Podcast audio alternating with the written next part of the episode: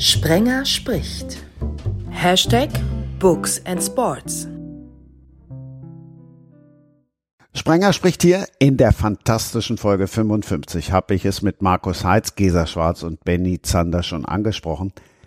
Da war Laufen der Favorit drin. In dieser Ausgabe geht's ums Draußen. Hallo Sabrina Mockenhaupt.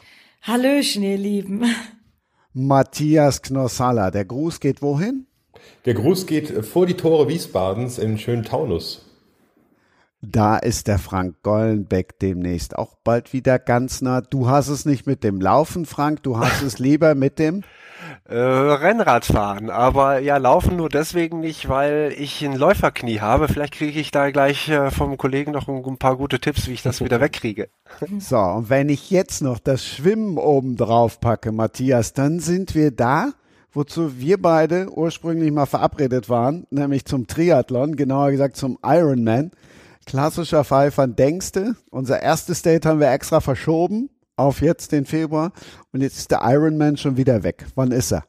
Tja, also der Ironman auf Hawaii, an den wahrscheinlich jetzt die meisten von den Zuhörern denken, auf da muss man sich wirklich wieder bis Oktober gedulden. Es gibt aber jetzt eine Weltmeisterschaft im äh, St. George in Utah, die sozusagen den Ironman Hawaii vom letzten Oktober ähm, ersetzen soll und dies im Mai. Aber hoffentlich, hoffentlich haben wir dann diesen Oktober wieder den normalen Tonus der Weltmeisterschaft auf der schönen Insel Hawaii. So, und bis Mai kriegen wir euch alle fit gemacht und bis Mai haben wir dann auch alle Zeit, um es darauf vorzubereiten. Jetzt habt ihr erstmal die Aufgabe, euch selber per Steckbrief vorzustellen. Frank Gollenbeck fängt an.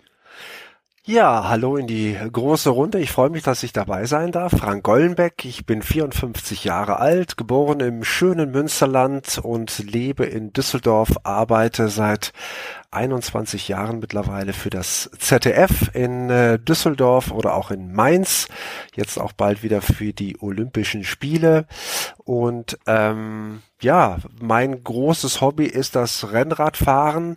Ich kann es nicht wirklich gut, aber mache es trotzdem mit großer Leidenschaft. Ich habe letztes Jahr 2021 meinen persönlichen Rekord gebrochen und die persönliche Bestleistung auf 9000 Kilometer pro Jahr äh, hochbuxiert und habe meine erste Transalp gefahren und das wollte ich immer schon mal machen und habe es dann tatsächlich mal umgesetzt. Ja, ansonsten äh, lebe und liebe ich meinen Beruf immer noch und äh, freue mich aber auch über sportliche Größen zu berichten, äh, unter anderem ja äh, über die beiden Gäste, die wir auch heute haben. Persönlich hatte ich mit den beiden noch nie was zu tun und auch noch nie vor dem Mikrofon, aber das kann sich ja bald vielleicht ändern. Wer weiß das schon. Ja, das so ein kurzer Steckbrief. Also sportlich interessiert an allem, was spannend ist, äh, sowohl auf dem Sofa als auch selber. Aber selber reicht es nur zum Rennradfahren, weil Laufen geht nicht. Schwimmen macht mir meine Schulter leider zu schaffen. Ansonsten, ja, da habe ich mich aufs Fahrrad geschwungen und habe da das entdeckt, was ich, was mir Spaß macht und äh, mich selber auszupowern, macht mir auch Spaß. Ja, vielleicht war ich sogar für einen kurzen Steckbrief jetzt gerade zu lang. Das äh, musst du entscheiden, Christian. Also 9000 Kilometer, da darf man schon mal ausholen. Matthias Knossalla, eins nehme ich mal vom Steckbrief vorne weg. Der Name ist echt im Gegensatz zu dem Jens Knossalla aus der Heute Show und jetzt bist du dran. ja, wir sind nicht verwandt und nicht verschwägert. Ich habe ihn auch noch nie getroffen, muss ich zugeben. Aber ich werde des Öfteren darauf angesprochen, meist von Leuten, äh, die nicht so im Sport äh, zu Hause sind. Aber ja, äh, Matthias Knossalla, ich bin 37 Jahre, wohne im Abergen in Taunus, äh, kurz vor den Toren Wiesbadens. Ich habe ich habe Sport und BWL studiert. Ich habe schon immer so zwei Schienen in meinem Leben. Und während des Studiums habe ich gedacht, irgendwie, oh, ich immer im Fernsehen äh, Lothar Leder gesehen, die ganzen Triathleten und Fares als Sultan zu sein Beginn, habe ich gedacht, so ein Ironman, das, das ist doch der Wahnsinn. Das muss man doch irgendwie mal probieren. Und da habe ich als übermotivierter Sportstudent damals angefangen und habe mich in Frankfurt angemeldet und habe mich irgendwie äh, ins Ziel gerettet auf Platz 1122. Und da hat so ein Schalter bei mir umgelegt und habe gedacht, boah, das ist ja eine super Sache. Also hier knie ich mich mal jetzt richtig rein. Und ähm, ja, ich habe dann allen anderen Sport sein lassen, habe mich auf den Triathlon fokussiert, habe alles gelernt. Mein, mein erster äh, Marathon ähm, ja, äh, Mocky wird die Kopfschütteln 4 Stunden 16 äh, war der, glaube ich. Und dann habe ich angefangen, habe das Ganze mal ein bisschen professioneller gemacht. Und äh, das hat gut geklappt. Und nach einigen Jahren ähm, ja, konnte ich dann zu den Profis wechseln und habe das Ganze dann äh, sechs Jahre professionell gemacht. Ähm, ich habe relativ schnell gemerkt, eigentlich noch viel mehr Spaß als, als der Sport selber macht mir das Coaching da drin. Und deshalb habe ich relativ früh ein Coaching-Unternehmen gegründet. Das hat sich auch sehr gut mit meinem anderen Standbein, dem BWL-Bereich, äh, ja, verbinden lassen. Und ähm, so habe ich da mein, mein erstes Unternehmen ähm, gegründet und wir sind, wir coachen Athleten weltweit. Das funktioniert ja heutzutage alles remote mit einem Team von, von zehn Coaches aus den verschiedensten Bereichen.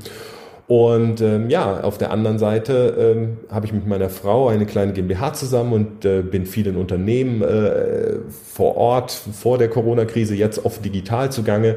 Ähm, wir beraten die Unternehmen und ich stehe mit, mit Herz und Leidenschaft auf der Bühne als Speaker und erzähle ja, von dem Sportlerleben, von den Zusammenhängen, was Unternehmer, was, was äh, Berufstätige von Sportlern lernen können. Und äh, das macht mir wirklich ganz, ganz großen Spaß. Und ja, jetzt bin ich nicht mehr im Profisport tätig, sondern halte mich fit und ähm, ja, habe so ein bisschen auch das Bergsteigen jetzt als Hobby für mich entdeckt und freue mich, dass ich das ähm, mal ohne Zeitendruck, Stoppuhren und 30 Stunden Training in der Woche nur für mich alleine machen kann. Ansonsten habe ich äh, ganz neu einen kleinen Jungen äh, zusammen mit meiner Frau und der hält dann sowas richtig von auf Trab. Und äh, ja, Langeweile habe ich echt keine, das kann ich nicht sagen. Na, da sagen wir doch erstmal herzlichen Glückwunsch. Und Sabrina, bei dir nehme ich vorneweg, dass dich alle Mocky nennen. Und du darfst jetzt all das erzählen, was kein Mensch bei Wikipedia über dich rauslesen kann. Ah ja, das ist ja ganz schwierig. Also ich, mein Name ja. ist Sabrina Mockenhaupt, alle nennen mich Mocky und ich bin ja eigentlich wie ein offenes Buch. Deswegen ist ganz schwierig, irgendwas zu finden, was die Leute noch nicht von mir wissen. Also ich erzähle ja gerne, also so viel wie ich früher gerannt bin und heute auch immer noch renne oder sonst was mache oder ja, ich erzähle heute immer noch sehr gern und freue mich ähm, für, zwischen so zwei tollen Männern hier. Ne, drei sind wir ja nachher. drei, ich ne? Geh, ich gehe, alles gut.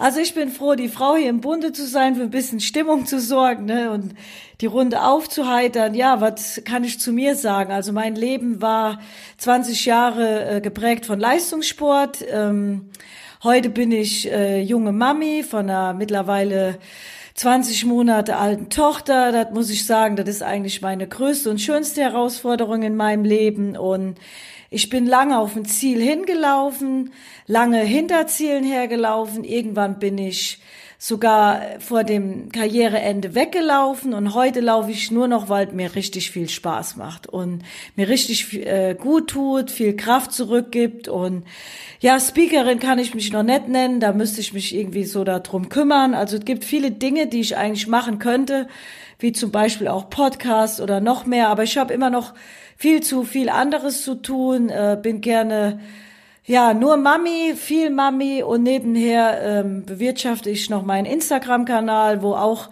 alles Mögliche von ganz vielem gibt. Also deswegen kann ich mich gar nicht so irgendwie heute sagen, also was ich jetzt genau mache, ich mache von vielem etwas. Vielleicht nicht alles richtig gut, aber mir macht halt auch alles Spaß. Passt das jetzt bei euch rein oder nicht so? Passt doch super rein. Fehlt jetzt noch irgendwas? Also jetzt kann ich vielleicht noch meine Bestzeiten hier aufzählen. Äh, Im Marathon bin ich mal eine 2 Stunden 26, 21 gelaufen. Ich denke mal, mit den heutigen Carbonsohlen wäre das früher um einiges besser gelaufen oder vielleicht hätte ich auch noch andere Dinge anders machen sollen. Ich war früher auch viel zu verbissen. Heute laufe ich sehr unverbissen, viel, äh, richtig gute Zeiten mit wenig Training. Also ich würde auch sagen, dass ich heute viel mehr zurückgeben kann, als, also weil man viel gelernt hat in seinem Leben auch, als man das früher als Profisportlerin gemacht hat. Also deswegen äh, gebe ich dem Matthias äh, schon jetzt recht, dass man so aus den Erfahrungen ganz viel schöpfen kann und das ist wichtig, dadurch an Menschen weiterzugeben und finde ich ganz toll. Da bist du ganz viele Stufen weiter, aber du bist ja auch der Ernährer eurer Familie, denke ich mal. Da habe ich ein bisschen Glück gehabt. Mein Mann ist Steuerberater und der kümmert sich, äh, dass daheim alles läuft und ich kann halt dann so machen. Soll ich noch irgendwas sagen? Aber ich werde bestimmt nachher nochmal zu Wort kommen. Ja, bestimmt. Ja. Ja, und heute bin ich halt auch ab und an mal im Fernsehen zu sehen und, und wer nett, dann nett. Also ich bin, ich, äh, denk immer oder ich gucke heute zurück, meine Leistungssportkarriere war halt, hat viel Spaß gemacht, war aber auch viel mit, mit Entbehrung und auch mit viel äh, so Krampf, den die Leute alle gar nicht wissen, was ich früher, ähm, ja, wenn die Leute wirklich mal hinter die Kulissen geguckt hätten, wie viel äh, Blut, Schweiß und Tränen auch dahinter stecken hinter dieser Zeit und heute eigentlich nur noch mein schönes Leben sehen, dann müsste ich eigentlich auch öfters mich mal erklären, da das alles, das war harte Arbeit und heute genieße ich das irgendwie. Aber heute, die Leute sehen halt immer nur vor der Kamera und nie dahinter. Und das ist gut, dass man heute immer ein bisschen mehr erzählen kann, ja. Ja, das ist ja auch mit deinem Instagram-Account und so weiter, ne? das, das wird ja auch von den Leuten dann manchmal als alles so total einfach äh, wahrgenommen. Ne? Jetzt bist du halt jahrelang ein bisschen gelaufen, hast ein bisschen trainiert, hast super Erfolge gehabt und jetzt postest du halt so ein bisschen. Äh, so ist es ja nicht. So funktioniert ja Leistungssport nicht und, und auch jetzt hast du ja verschiedene Sachen, die dann an dich herangetragen werden. Ich stelle mir das gar nicht so leicht vor. Und nee, also äh, Influencer will ich, ich habe heute noch zu meinem Mann gesagt, also wenn du den ganzen Tag Influencer sein sollst, ich mache das ja auch ja. so hobbymäßig oder bin so ein bisschen nach meinem Leistungssport da reingerutscht, natürlich auch durch meine Fernsehschiene, wo ich mich da mal ein bisschen rumgetummelt habe, dass man dann so da reinrutscht. Und jetzt habe ich zum Beispiel äh, mal ein Wochenende bekommen und da soll ich dann darüber berichten, aber dann mhm. regen sich die Leute auch wieder auf, ah, ist bestimmt wieder nur Werbung. Aber ich glaube, die Leute sollten mal den ersten Stein werfen, wenn sie das nicht auch annehmen würden und müssten dann ein bisschen Werbung machen. Also ich habe mittlerweile, also ich habe früher eigentlich mit so Leuten zu tun gehabt, die sich, dann habe ich so öffentlich mein Training gepostet dann haben die Leute sich aufgeregt, wenn ich dann aber in Wettkämpfen nicht so gut gelaufen bin, dann kriegte man da immer Ärger. Und heute kriegt man Ärger, wenn man irgendwo für Werbung macht. Also, und ich habe mich noch nie bei irgendeinem an den PC gesetzt und habe gedacht, so, hier schreibst du jetzt irgendwann mal was Negatives. Das macht er falsch, das ist blöd. Und hier wieder, ich frage mich immer, was die Leute so rumtreibt, äh, bei anderen rumzukritisieren. Das war noch nie nie mein, mein Mantra oder das hat mich nie glücklich gemacht oder das ist ja auch wieder negative Energie und ich habe mir dieses Jahr auch so gesagt, komm, lass die Leute reden, Arschleck, Bonanza, Paris, Athen, auf Wiedersehen.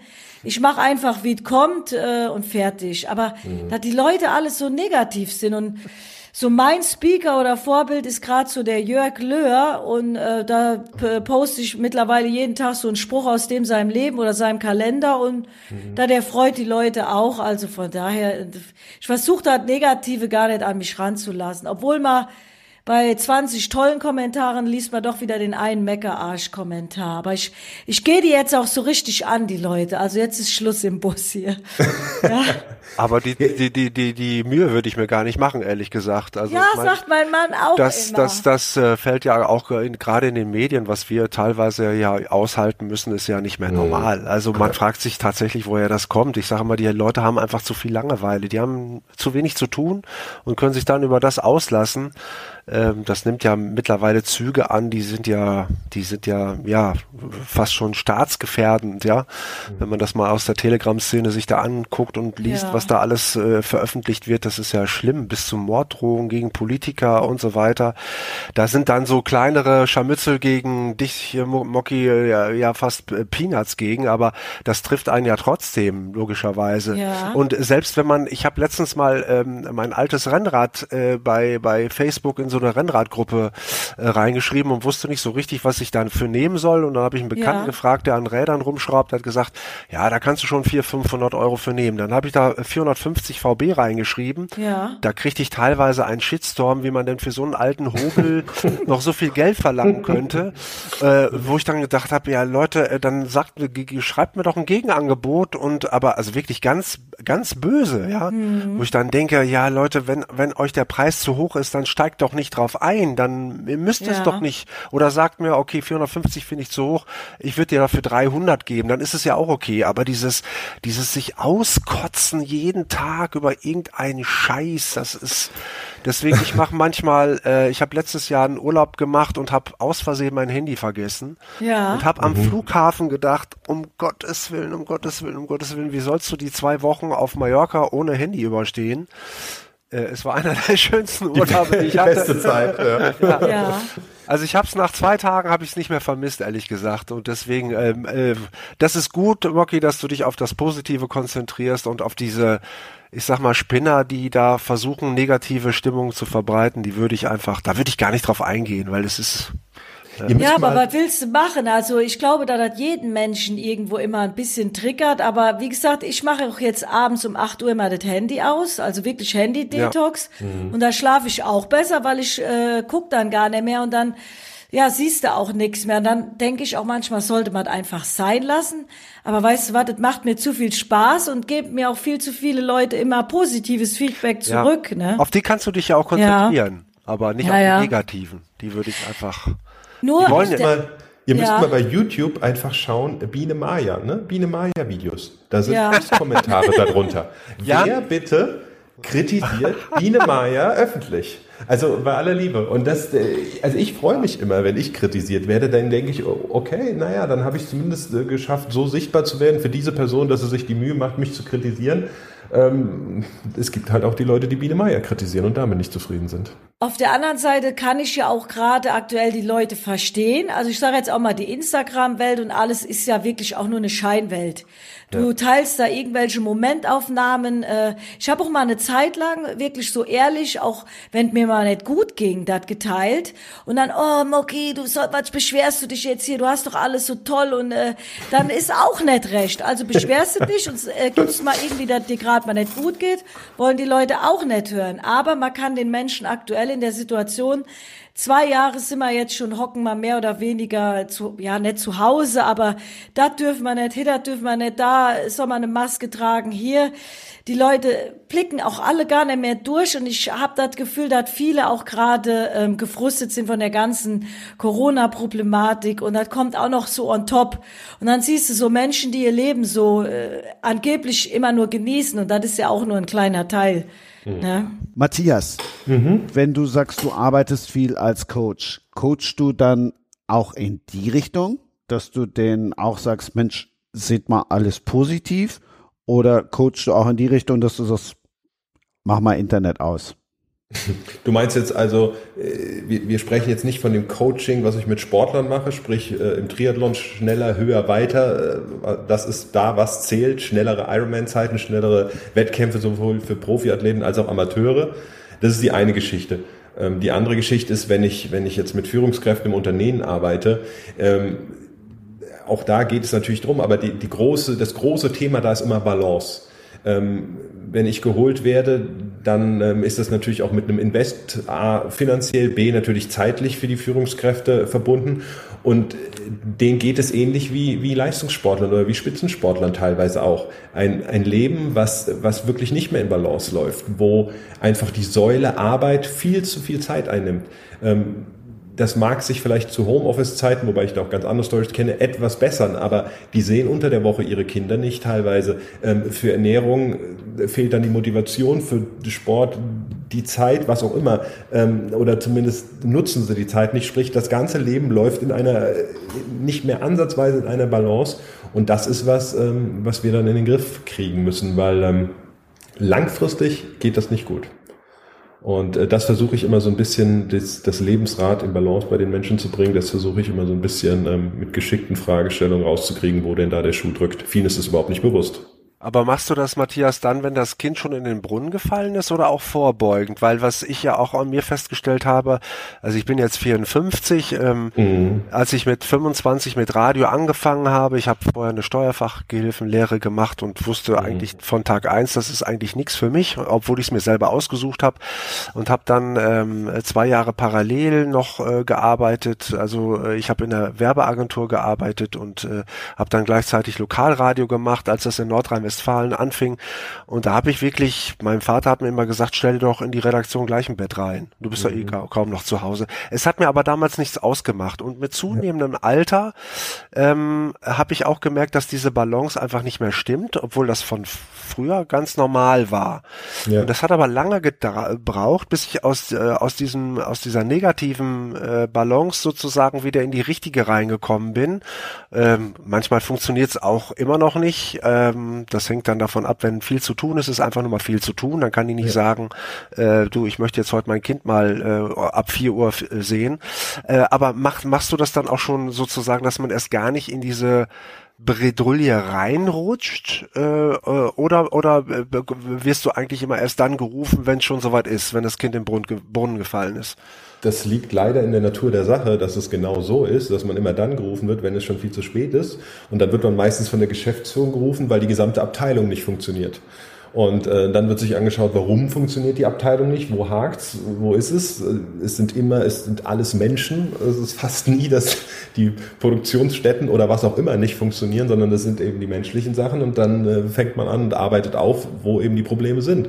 Und oft liegen sie in der Kommunikation äh, untereinander. Und warum ist die gestört? Die ist deshalb gestört, weil man mit sich selber nicht ganz zufrieden ist. Und es ist ja auch völlig okay. Zum Beispiel jeder Sportler kennt das. Natürlich hat man Phasen erhöhter Anstrengungen, nenne ich die immer. Und die müssen sein. Die müssen für Wachstum sein. Ja. Die müssen sein, um sich zu entwickeln. Ähm, nur diese Phasen können nicht Jahr für Jahr für Jahr für Jahr sein. Und wir Sportler, wir haben nach Wettkämpfen haben wir Erholungsphasen und vielleicht wird Mocky mir da zustimmen, aber nach meinen größten Rennen, egal ob es totale Erfolge waren oder katastrophale Niederlagen, bin ich jedes Mal in ein kurzes Loch gefallen. Mhm. Ähm, das war mental so und äh, natürlich aber auf der körperlichen Seite war das wunderbar. Und nach einer Zeit sammelst du natürlich wieder Motivation und Kraft und so weiter. Also diese Wellen an Belastung und Entlastung, die sind für alle Menschen entscheidend wichtig. Bei dem einen schlagen die, die Wellen halt höher aus als bei dem anderen, aber in Wellen ähm, sollte und muss es verlaufen. Also ich finde, ähm, wenn nach einem Wettkampf, du bist, hast ja auf alles dahin gearbeitet, hast alles gemacht, du bist so unter Adrenalin, mhm. dann kommt der Wettkampf und dann ähm, ja ist er vorbei und dann fällt man auf jeden Fall erstmal ein Loch und muss sich erstmal wieder sammeln, Kraft tanken, neue Ziele setzen. Aber was ich jetzt dieses Jahr so gelernt habe und ich bin aus meiner Sportlerspirale immer noch nicht rausgekommen. Also ich habe ja äh, mit meiner Karriere aufgehört, dann wollte ich unbedingt weiter wahrgenommen werden und bin halt, habe mich bei Let's Dance selbst beworben und dann bin ich in der Spirale gelandet, dann kam hier eine Show, da irgendwas und hier und zwischendurch äh, entwickelte sich das mit Instagram und das ist auch viel mehr Arbeit, als viele denken.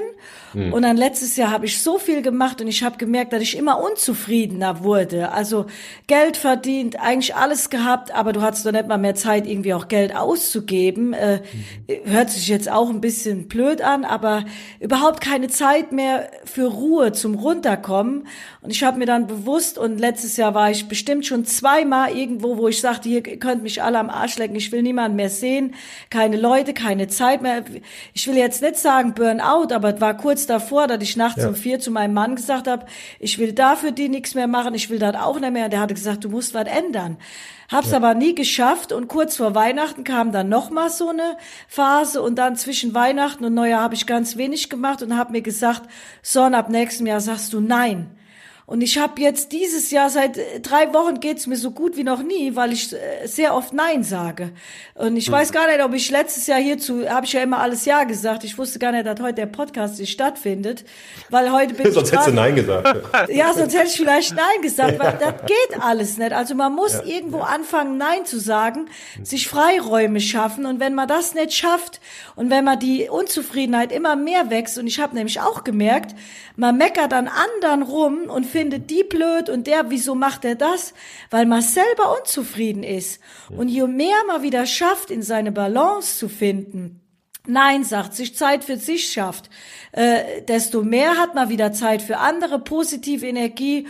Und bei mir läuft es seit drei Wochen äh, wie am Schnürchen. Aber auch nur, weil ich endlich mal Nein sage. Und das fällt mir immer leichter. Also ist super. Also und ihr habt noch Glück, ne? Also man muss aber, ich habe auch mal am Ende meiner Karriere, da lief alles nur noch in die falsche Richtung, eine Verletzung nach der nächsten. Die Leute hinterfragen ja gar nicht, warum bin ich denn verletzt? Ich habe auch eine Bekannte, die trainiert wie ein Wildochse, die erkennt aber gar nicht, dass auch mal in der Ruhe die Kraft liegt. Immer weiter, weiter, weiter. Aber Oft ist es so, dass die Leute das erst am eigenen Leib äh, spüren. Und bei mir war das irgendwann so auch mal zum Schluss meiner Karriere, wo ich Steine angepustet habe bei irgendeiner Psychologin.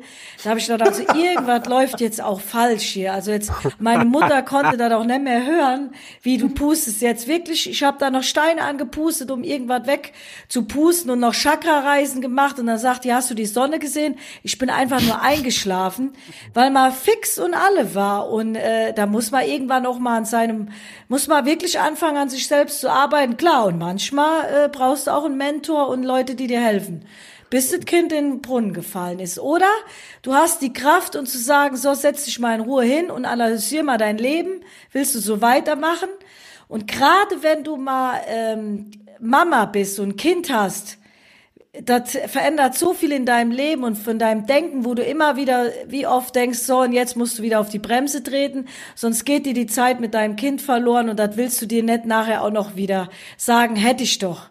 Weil ich habe so oft in meinem Leben gesagt, hätte ich doch und die Kind mit meinem, also die Zeit mit meinem Kind gibt mir halt keiner mehr wieder. Deswegen arbeite ich gerade jeden Tag daran. Hast du genug Zeit mit deinem Kind verbracht und dann bin ich zufrieden und dann ist alles gut. Und Frank, auf deine Frage äh, von vorhin hin, wenn äh, Sabrina jetzt in, in einem Unternehmen wäre und hätte jetzt 200 Leute unter sich und würde genau das erzählen, dann werden wir mit unserem Team gerufen weil äh, die Kommunikation, die dann entsteht und die Probleme, die daraus entstehen, ähm, genau wie Sabrina es schildert, dann wie soll es funktionieren, ja? Aber es wäre schon sinnvoll, das prophylaxisch auch Natürlich. anzugehen, oder? Ja. Weil das Natürlich. ist ja schwieriger, ein, eine, eine Kruste, die dann dadurch entstanden ist, auch wieder aufzubrechen. Ne? Das ist Wenn ja, äh, ja. Ja, aber manche Menschen sind stark, sein, ne? finden den eigenen Weg, aber es gibt viele, die, die müsst, musst du an der Hand nehmen.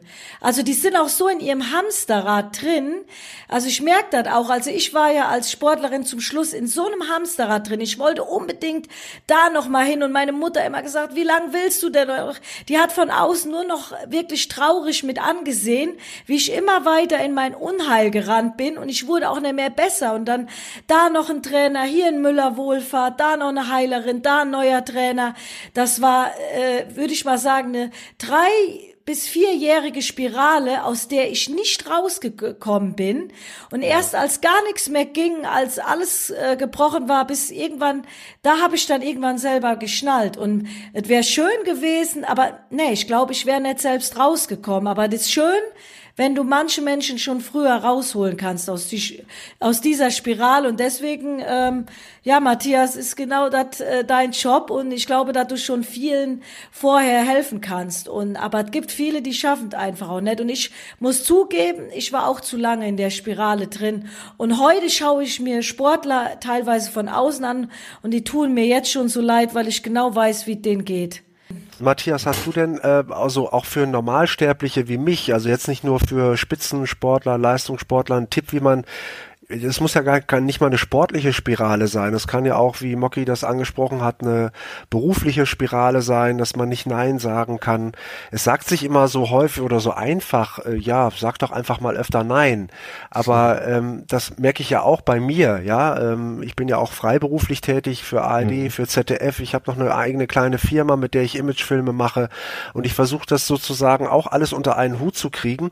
Und wenn ich das nicht schaffe, dann denke ich immer, Boah, Frank, ey, was bist du für ein armes Würstchen? Das schaffen doch andere auch. Wieso kriegst du das denn nicht hin? Ja. ja. Ähm, und mir hat auch mal eine Psychologin gesagt, ähm, Herr Gollenbeck, Sie müssen davon weg, dass Sie nur wertvoll sind, wenn Sie etwas tun. Sie sind auch wertvoll, wenn Sie etwas nicht tun. Mhm. Und ich, ich merke aber, dass sich das bei mir, also auch was, was Mocky vorhin angesprochen hat, äh, auch einfach mal zu sagen, so, jetzt leckt mich doch einfach alle mal, ich leg mich auf die Couch.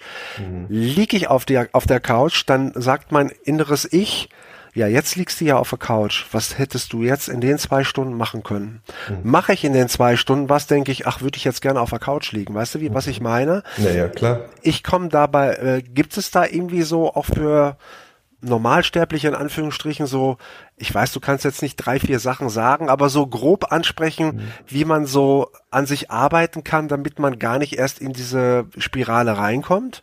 Ja. Ich liebe ja. diesen Podcast. Und wisst ihr, was ich auch liebe?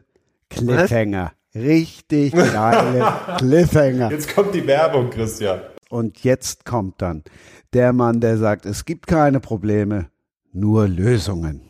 Matthias Knosser. Wo hast du denn den Spruch her? Ähm, aber nee, also der, der erste Punkt, den ich da immer entgegne, ist, also wenn wir anfangen, uns zu vergleichen, ne, für uns Sportler ist das natürlich ganz besonders super schwer, es nicht zu tun. Es ist teilweise unser Job, ähm, es zu machen. Aber warum, warum kommen die Vergleiche? Mit wem vergleiche ich mich? Warum vergleiche ich mich? Ähm, und wenn ich anfange, auf der Couch zu liegen und denke, okay, ich müsste das und das machen, ja, warum? Ne? Also was, was sind deine Antreiber? Und ähm, wenn, dann würde man in einem ersten Schritt mal schauen, was sind denn deine Antreiber? Wen versuchst du denn zufriedenzustellen? Warum machst du das? Das geht teilweise ähm, tief, das geht teilweise äh, zu Sachen, die vielleicht irgendwie vielleicht wirklich Jahre her sind, wo man auch verletzt wurde. Also wem will ich was beweisen? Warum will ich was beweisen? Was treibt mich an? Und dann würde man nach und nach versuchen aufzulösen, äh, diese Vergleiche anzustellen. Weil Vergleiche sind der Anfang vom Ende. Ich bin wie oft gegen Jan Frodeno angetreten. Ähm, äh, ich habe natürlich ich hab kein einziges Mal gewonnen. Ähm, irgendwann wird es schwierig und ähm, für uns Leistungssportler ist es natürlich gerade, wenn wir dann äh, aus dem Sport ausscheiden, besonders schwer von diesen Vergleichen wegzukommen. Aber wie Frank, wie du das sagst, du merkst es ja auch bei dir. Also irgendwas, entweder vergleicht man sich mit seinem alten Ich oder man vergleicht sich mit anderen Personen oder man vergleicht sich äh, mit einem Wertebild, was von außen, vielleicht von Partnern, von Mitarbeitern, von wem auch immer an einen rangetragen wird. Und davon muss man wegkommen. Mhm. Mhm. Aber das ist äh, total interessant. Äh, ähm, ich glaube auch, dass das äh, einen tieferen Ursprung hat. Jeder von uns möchte ja gemocht werden. Ne? Jeder von uns mhm. möchte gerne Lob haben. Das ja. heißt, wenn ich viel arbeite, glaube ich, dass man eher mal ein Lob vom Chef kriegt und sagt, hier, das hast du aber wieder gut gemacht. Oder wenn man sich für noch einen Dienst meldet und man hebt dann die Hand, während andere die Hand nicht heben, dass dann einer einem wieder auf die Schulter klopft und sagt, ja, auf dich kann man sich verlassen, super, super, super ja. Mhm. Ähm, ich habe aber das auch schon mal andersrum probiert und habe gedacht, wo es mir dann auch zu viel wurde, so jetzt mache ich es nicht mehr. Ich springe nicht mehr für die Kollegen ein. Mhm. Ähm, ich mache nicht noch den Dienst und mache nicht noch die Story. Wo ich dann aber irgendwie hinterher zu mir gedacht habe, nee, ich hatte dann so ein ungutes Gefühl. Also ich habe mich auch schon mal so derart mit meiner Chefin gestritten, dass ich gesagt habe, so jetzt mache ich äh, Dienst nach Vorschrift 0815. Mhm. Das habe ich vier Wochen gemacht und das hat mich so unzufrieden gemacht, ja. Mhm. Ähm, oder wenn ich das jetzt mal vergleiche mit dem Sport. Ich habe vorhin im, in der Einleitung gesagt, ich habe letztes Jahr die 9000 Marke geknackt. Das mhm. Jahr davor war ich 6600 gefahren. So, jetzt habe ich mir als Ziel genommen, dieses Jahr die 10.000 zu schaffen. Mhm. Jetzt könnte man natürlich sagen, ich vergleiche mich mal wieder mit mir selber. Für mich ja, das bedeutet vielleicht auch, ich muss natürlich äh, öfter fahren als im ver vorangegangenen Jahr. Mhm. Ähm, aber äh, weil ihr das vorhin auch so schön erzählt habt, also wenn ihr einen äh, Wettkampf gemacht habt, seid ihr erstmal in ein Loch gefallen. Das geht mir genauso. Wenn ich ein Stück gemacht habe, falle ich danach erstmal in ein Loch. Und da muss ich mich wieder auf das nächste Stück fokussieren und mich da wieder sammeln und mich neu äh, fokussieren, mich neu konzentrieren, mich neu motivieren. Mhm. Bei meinem Privatsport, es ist ja ein Privatsport, ist es aber genau das Gleiche. Mhm. Habe ich kein Ziel, egal welches, mache ich nichts. Habe ich ein Ziel, stehe ich morgens auch um 5 Uhr auf oder so wie letzte Woche habe ich Dienst beim WDR gehabt, bin ich mit dem Fahrrad, mit dem Rennrad zum WDR gefahren und abends um 22 Uhr zurück, weil ich wusste, wenn ich nicht mit dem äh, Fahrrad zurückfahre, sondern den Zug nehme, mhm. schaffe ich meine, mein Wochenziel von 200 Kilometern nicht. Mhm. Meine Frau sagt, Frank, Du hast doch nicht alle Tassen im Schrank. Du spinnst doch. Fahr doch einfach, wenn das Wetter schön ist, du Lust drauf hast, dann fährst du und ansonsten fährst du nicht. Bei mir wäre es aber so, ich würde auch dann nicht fahren, weil ich kein Ziel habe. Mhm. mhm. Also das steht für mich so in so einem Widerspruch, wisst ihr? Ja. Also ich brauche auf der einen Seite ein Ziel und auch eine Vorgabe, weil sonst ich meinen Arsch nicht hochkriege. Mhm. Äh, und auf der anderen Seite ist es aber auch so ein Balanceakt, so ein Drahtseilakt, so wo du dann denkst, ja, aber es darf dir jetzt aber auch nicht dann ausarten, dass dich das noch noch zusätzlich zu deiner Arbeit ja auch noch stresst. Und ich habe ja auch noch eine Familie. Ja, ich will ja auch unabhängig davon mal Zeit so haben, wo, wo man sagt, jetzt ist hier gerade mal nichts terminiert. Kein Training, kein, äh, kein Reporterdienst, kein Schieß mich tot, ja. ja, ja. Aber wie, wie kriege ich da diese Balance? Ja, Ja, aber diese Ziele sind ja auch total wichtig. Also Genau. du bist ja nicht in, wir, wir Menschen, wir haben ja verschiedene Anteile und ähm, diese Ziele, äh, diese Motivation, dieser Antrieb, den du da entwickelst, der wird eine große Stärke auch in anderen Lebensbereichen von dir sein, ganz sicher. Du musst halt einfach da genau hinschauen, wo du, wo du sagst, okay, es wird vielleicht zu viel. Also woher kommt das? Ähm, wir haben dann, wir haben auch verschiedene Schutzstrategien, wir Menschen. Wir wollen, wie du schon gesagt hast, wir wollen alle gemocht werden. Und ähm, dieser, das nennt man dann Hang zu Perfektionismus. Also dieser Menschen, die zu diesem Hang zu Perfektionismus äh, tendieren, die sind dann vielleicht eher bereit und sagen, okay, ähm, im Beruf gebe ich so und so viel Gas, muss ich ja machen, weil ich der Ernährer bin. Ähm, privat möchte ich aber jetzt die 10.000 Kilometer fahren und im nächsten Jahr die 12 und äh, im nächsten Jahr die 14. Das ist ja alles wunderbar fein. Ähm, es wird dann irgendwann vielleicht zu viel, wenn der Bereich noch hinzukommt, wenn du jetzt sagst, ich will der und der Vater werden, ich will aber auch noch 20 Stunden mit meiner Frau äh, im Monat abends ausgehen, ich will noch das und das machen, dann neigt es bei dem einen oder anderen dazu, dazu dass dieses Lebensrad, diese Balance eben zerbricht oder, oder sich ungleich verhält. Und vielleicht bei dir wunderbar, umso besser. Du nutzt es deine Stärken, du nutzt es als Antrieb, ohne dass du äh, irgendwie zerfahren wirst. Also das muss man dann wirklich ganz genau gucken, wo du da stehst. Also ja. Ich finde da total interessant. Also ich, lieber Frank, äh, ich fühle mit dir. Und ich finde aber, gesunde Ziele sind ja nicht schlecht, die brauchen wir. Ich habe nee. mir jetzt auch so Wald. Ja, aber die Frage ist ja, Mocky, ab wann sind die ungesund oder ab wann werden die Ja, wenn ungesund, sie dich stressen ne? oder überlasten. Zum Beispiel, äh, ich habe mir jetzt auch wieder so Wald- und Wiesenläufe rausgesucht und da hatte ich meinem Mann äh, gesagt, ich will am Wochenende wieder einen Wettkampf laufen. Ja, aber dann musst du heute noch was trainieren. Nee, sag ich, ist doch egal, wie ich da laufe. Also ich bin mittlerweile, und manche sagen, aber boah, wie, wie kannst du denn da Zweite werden? Stört dich das nicht? Früher bist du immer Erste geworden. Nee, es stört mich nicht mehr, weil ich laufe für mich. Also wie du schon sagst, ich bin letztes Jahr 9000 Kilometer gefahren. Ich will mal probieren, die 10. Ich brauche ja ein Ziel. Kann aber auch mhm. sein, dass du das nicht erreichst. Also ja, ich will auch einfach mal probieren. Also, und mit dieser Leichtigkeit kommt manchmal viel mehr raus, als wenn man das verbissen. Vielleicht schaffst du auch nicht die 10.000, aber du musst ja ein Ziel haben. Und Ziel ja. ist immer besser zu sein als gestern. Das ist ja schon klar. Und ich sage mir immer gerade meine Ziele, ach, mit dem wenigen Training gucke ich mal, was dabei rumkommt. Also du musst ja. einfach nur den Blickwinkel verändern. Und abends einfach äh, zu, man darf das alles nicht mehr, ja, und zu viel darf man einfach nicht mehr wollen. Einfach versuchen, ich bin ja jetzt auch leider, da tut mir so leid, ich bin jetzt unvorbereitet hier reingegangen, aber ich freue mich total, euch jetzt hier kennenzulernen und das ist jetzt schon wieder die hellste Freude, die ich gerade habe. Und dann denke ich manchmal, vielleicht wäre, äh, wenn ich jetzt mich vorbereitet hätte, vielleicht wäre ich jetzt gar nicht so locker und hätte so einen Spaß, euch zuzuhören. Also ist gerade jetzt eine nette Runde hier und ich lerne was und nehme auch noch was mit und findet auch toll, Menschen kennenzulernen, die genauso sind. Und ich sage euch mal, wir wären ja jetzt gar nicht hier, würden ja gar nicht eingeladen, also wir wären ja jetzt gar nicht eingeladen worden vom Christian, wenn wir nicht irgendwelche Menschen wären, die schon was erreicht hätten in ihrem Leben.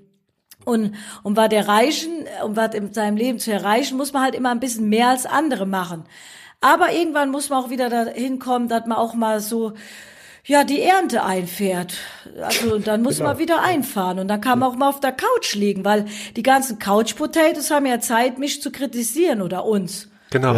Die muss es ja auch geben. In der Zeit kann man sich dann über andere Leute aufregen, weil wenn man die Leute nicht hätte, die auf der Couch liegen würden, äh, hätten wir ja keine Leute, die uns konsumieren würden. Oder sehe ich das äh, falsch? Vollkommen richtig, da muss ich einen Schwank erzählen. Ich war vor einiger Zeit, also war im Sommer, ich war im Supermarkt und habe äh, Eis von einer bekannten Firma, die ihr alle kennt, gekauft und äh, drei Becher, weil wir Freunde da hatten und da war hinter ja. mir eine ältere Frau, die sagt, Sie haben Glück. Sie können das alles essen, äh, Sie können das kaufen, Sie können das alles essen und man wird es bei Ihnen gar nicht sehen. Hm. Da habe ich gesagt, ja, ist gar kein Problem. Sie müssen nur 30 Stunden in der Woche Sport machen. Sport dann machen, das genau. bei Ihnen auch nicht so der Fall. Ja, also das ist genau das ist es ja immer. Und Moki, du bist doch das beste Beispiel. Ähm, Laufen war Lebensunterhalt verdienen, äh, komplett in eine Schiene, klassisch im Hochleistungssport, so viele Erfolge und dann, dann kann Laufen nicht mehr so richtig Spaß machen und jetzt sprichst mhm. du frei, jetzt hast du dieses große Puzzleteil Mutter sein, äh, Familie, das ist eben zu, das verschafft dir Blick, das verschafft dir Raum, Reichweite, äh, in den anderen Bereichen lockerer zu werden und genau das ist, wenn, wenn, wenn man von Balance im Leben spricht. Darf ich euch mal aber noch einen kurzen Schwank erzählen? Na klar. Also ich habe ja irgendwann angefangen so mit dem Laufen. Ich war immer ein kleiner Mensch Und ich hatte, ich habe eine Ausbildung als Industriekauffrau gemacht und äh, schriftlich habe ich die mit drei abgeschlossen, mündlich, mündlich natürlich mit eins, weil ich genau, ich wusste genau, was ich jetzt Warum wundert mich das nicht? ja, da war ich aber vorbereitet. Vor mir kamen zwei Einser, schriftliche Einser, die kamen raus und waren alle, oh, das war alles so schwer. Ich hatte mir aber genau drei Stichworte rausgesucht. Oligopol, Monopol und was weiß ich, wollte ich erklären und habe die direkt gar nicht zu Wort kommen lassen, damit die mir gar keine Fragen stellen. Ja. Die haben nachher gesagt, eins, Gute Ende. Äh, das, also da muss man ja ab und an, also ich habe auch mal einen Ex-Freund gehabt, der zu mir gesagt hat, du hast vielleicht jetzt nicht die allerhöchste Intelligenz, aber du hast eine richtig tolle Intelligenz, dein Leben zu bewältigen. Und das ist auch eine Intelligenz, das haben ja auch ganz viele Menschen nicht. Also ich habe so im, äh, so wenn ich denke, was ich aus meinem Leben gemacht habe, wir haben von zu Hause nie viel Geld gehabt. Ich habe dann von dem ersten Geld, was ich irgendwann endlich mal mir hart erlaufen habe, habe ich mir dann mal ein teures Auto gekauft, weil immer die Leute gesagt haben, äh, mit Leichtathletik, die kann doch eh kein Geld verdienen. Da habe ich gesagt, euch Pennern zeige ich es.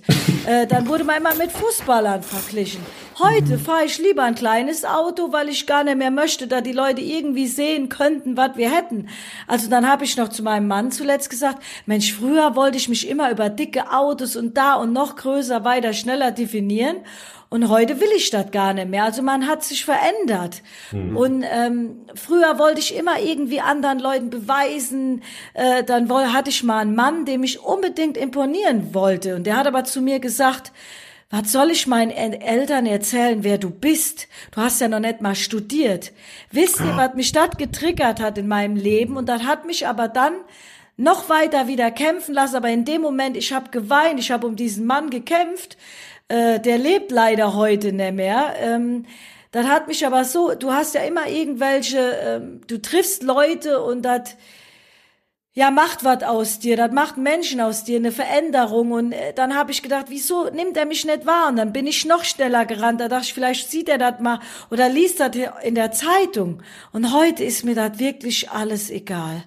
Echt, aber das hat, da habe ich geweint, das hat, war schlimm für mich in der Zeit und ich war halt nie von, ich hatte nie das, oder ich hatte schon, ich habe viel Glück gehabt, aber wir waren jetzt nie die Studierenden oder meine Eltern haben immer gesagt, du musst erst Geld verdienen und dann kannst du ja vielleicht noch studieren. Ja, und dann war ich aber schon in dem Leistungssport so drin und ich habe mich oft nie so wertvoll gefühlt und habe immer gedacht, ich müsste jetzt nach meinem Sport auch noch mal was lernen, damit ich noch mehr äh, wieder was hab und wisst ihr was? Äh, nee, mein ganzes Leben war lehrreich genug und was noch kommt, sehen wir dann mal. Aber ich muss jetzt nicht immer und muss, muss, muss, muss, wir müssen gar nichts. Ein Scheiß muss ich. Das Buch habe ich mal angefangen zu, äh, zu lesen, aber ich lebe, ich lerne lieber von meinem Leben mittlerweile. Also es reicht langsam. Man kann doch nicht immer nur schaffen, schaffen, schaffen. Das machen andere doch auch nicht und die gehen alle kaputt, wenn du immer weiter denkst, du müsstest. Jetzt muss man irgendwann auch mal Ruhe bewahren. Ja. In meinem Büro hängt so ein Spruch, ähm, oder nee, es ist kein Spruch, da ist einfach eine Frage, die ich mir hier so aufgeschrieben habe, dass ich so immer sehe, wie willst du leben? Ja. Und die sehe ich immer und äh, dafür gibt es in unterschiedlichen Phasen im Leben unterschiedliche Antworten. Und ähm, ich bin so dankbar dafür, mir es einfach immer zu gegenwärtigen, wie willst du leben? Und äh, das versuche ich mir jeden Tag zu beantworten und dann natürlich mit Phasen erhöhter Anstrengung und Sachen, die mehr und weniger Spaß machen, aber in einem gesunden 80-20-Verhältnis Ja. ähm, dem für mich selber gerecht zu werden. Das versuche ich. Ja, Ich ich, mache das ja auch. auch. immer noch so viel, ne? Sorry nochmal. Äh, ich, weil ich habe jetzt eben wieder von Hölzchen auf Stöckchen geredet. Deswegen ist auch mein Podcast gescheitert. Das wollte ich nämlich auch irgendwann mal machen. Und dann habe ich aber irgendwann gemerkt, mir fehlt ein Moderator, weil äh, bei mir bei mir brauchen wir einfach einen Moderator, der mich immer wieder einfängt und mir Fragen stellt, weil ich komme echt von Hölzchen auf Stöckchen, habe viele Informationen und jetzt ist habe ich auch schon wieder den Faden verloren, wo ich mal ende, wo ich dich jetzt leider unterbrochen habe. Also wir wollen ja alle immer noch gern was machen, aber genau wie du schon sagst, Matthias, es muss in einem gesunden Mittelmaß sein und man muss das machen, sich für eine Woche vornehmen und dann, ähm, weil, wie viel Geld brauchen wir eigentlich zum Leben?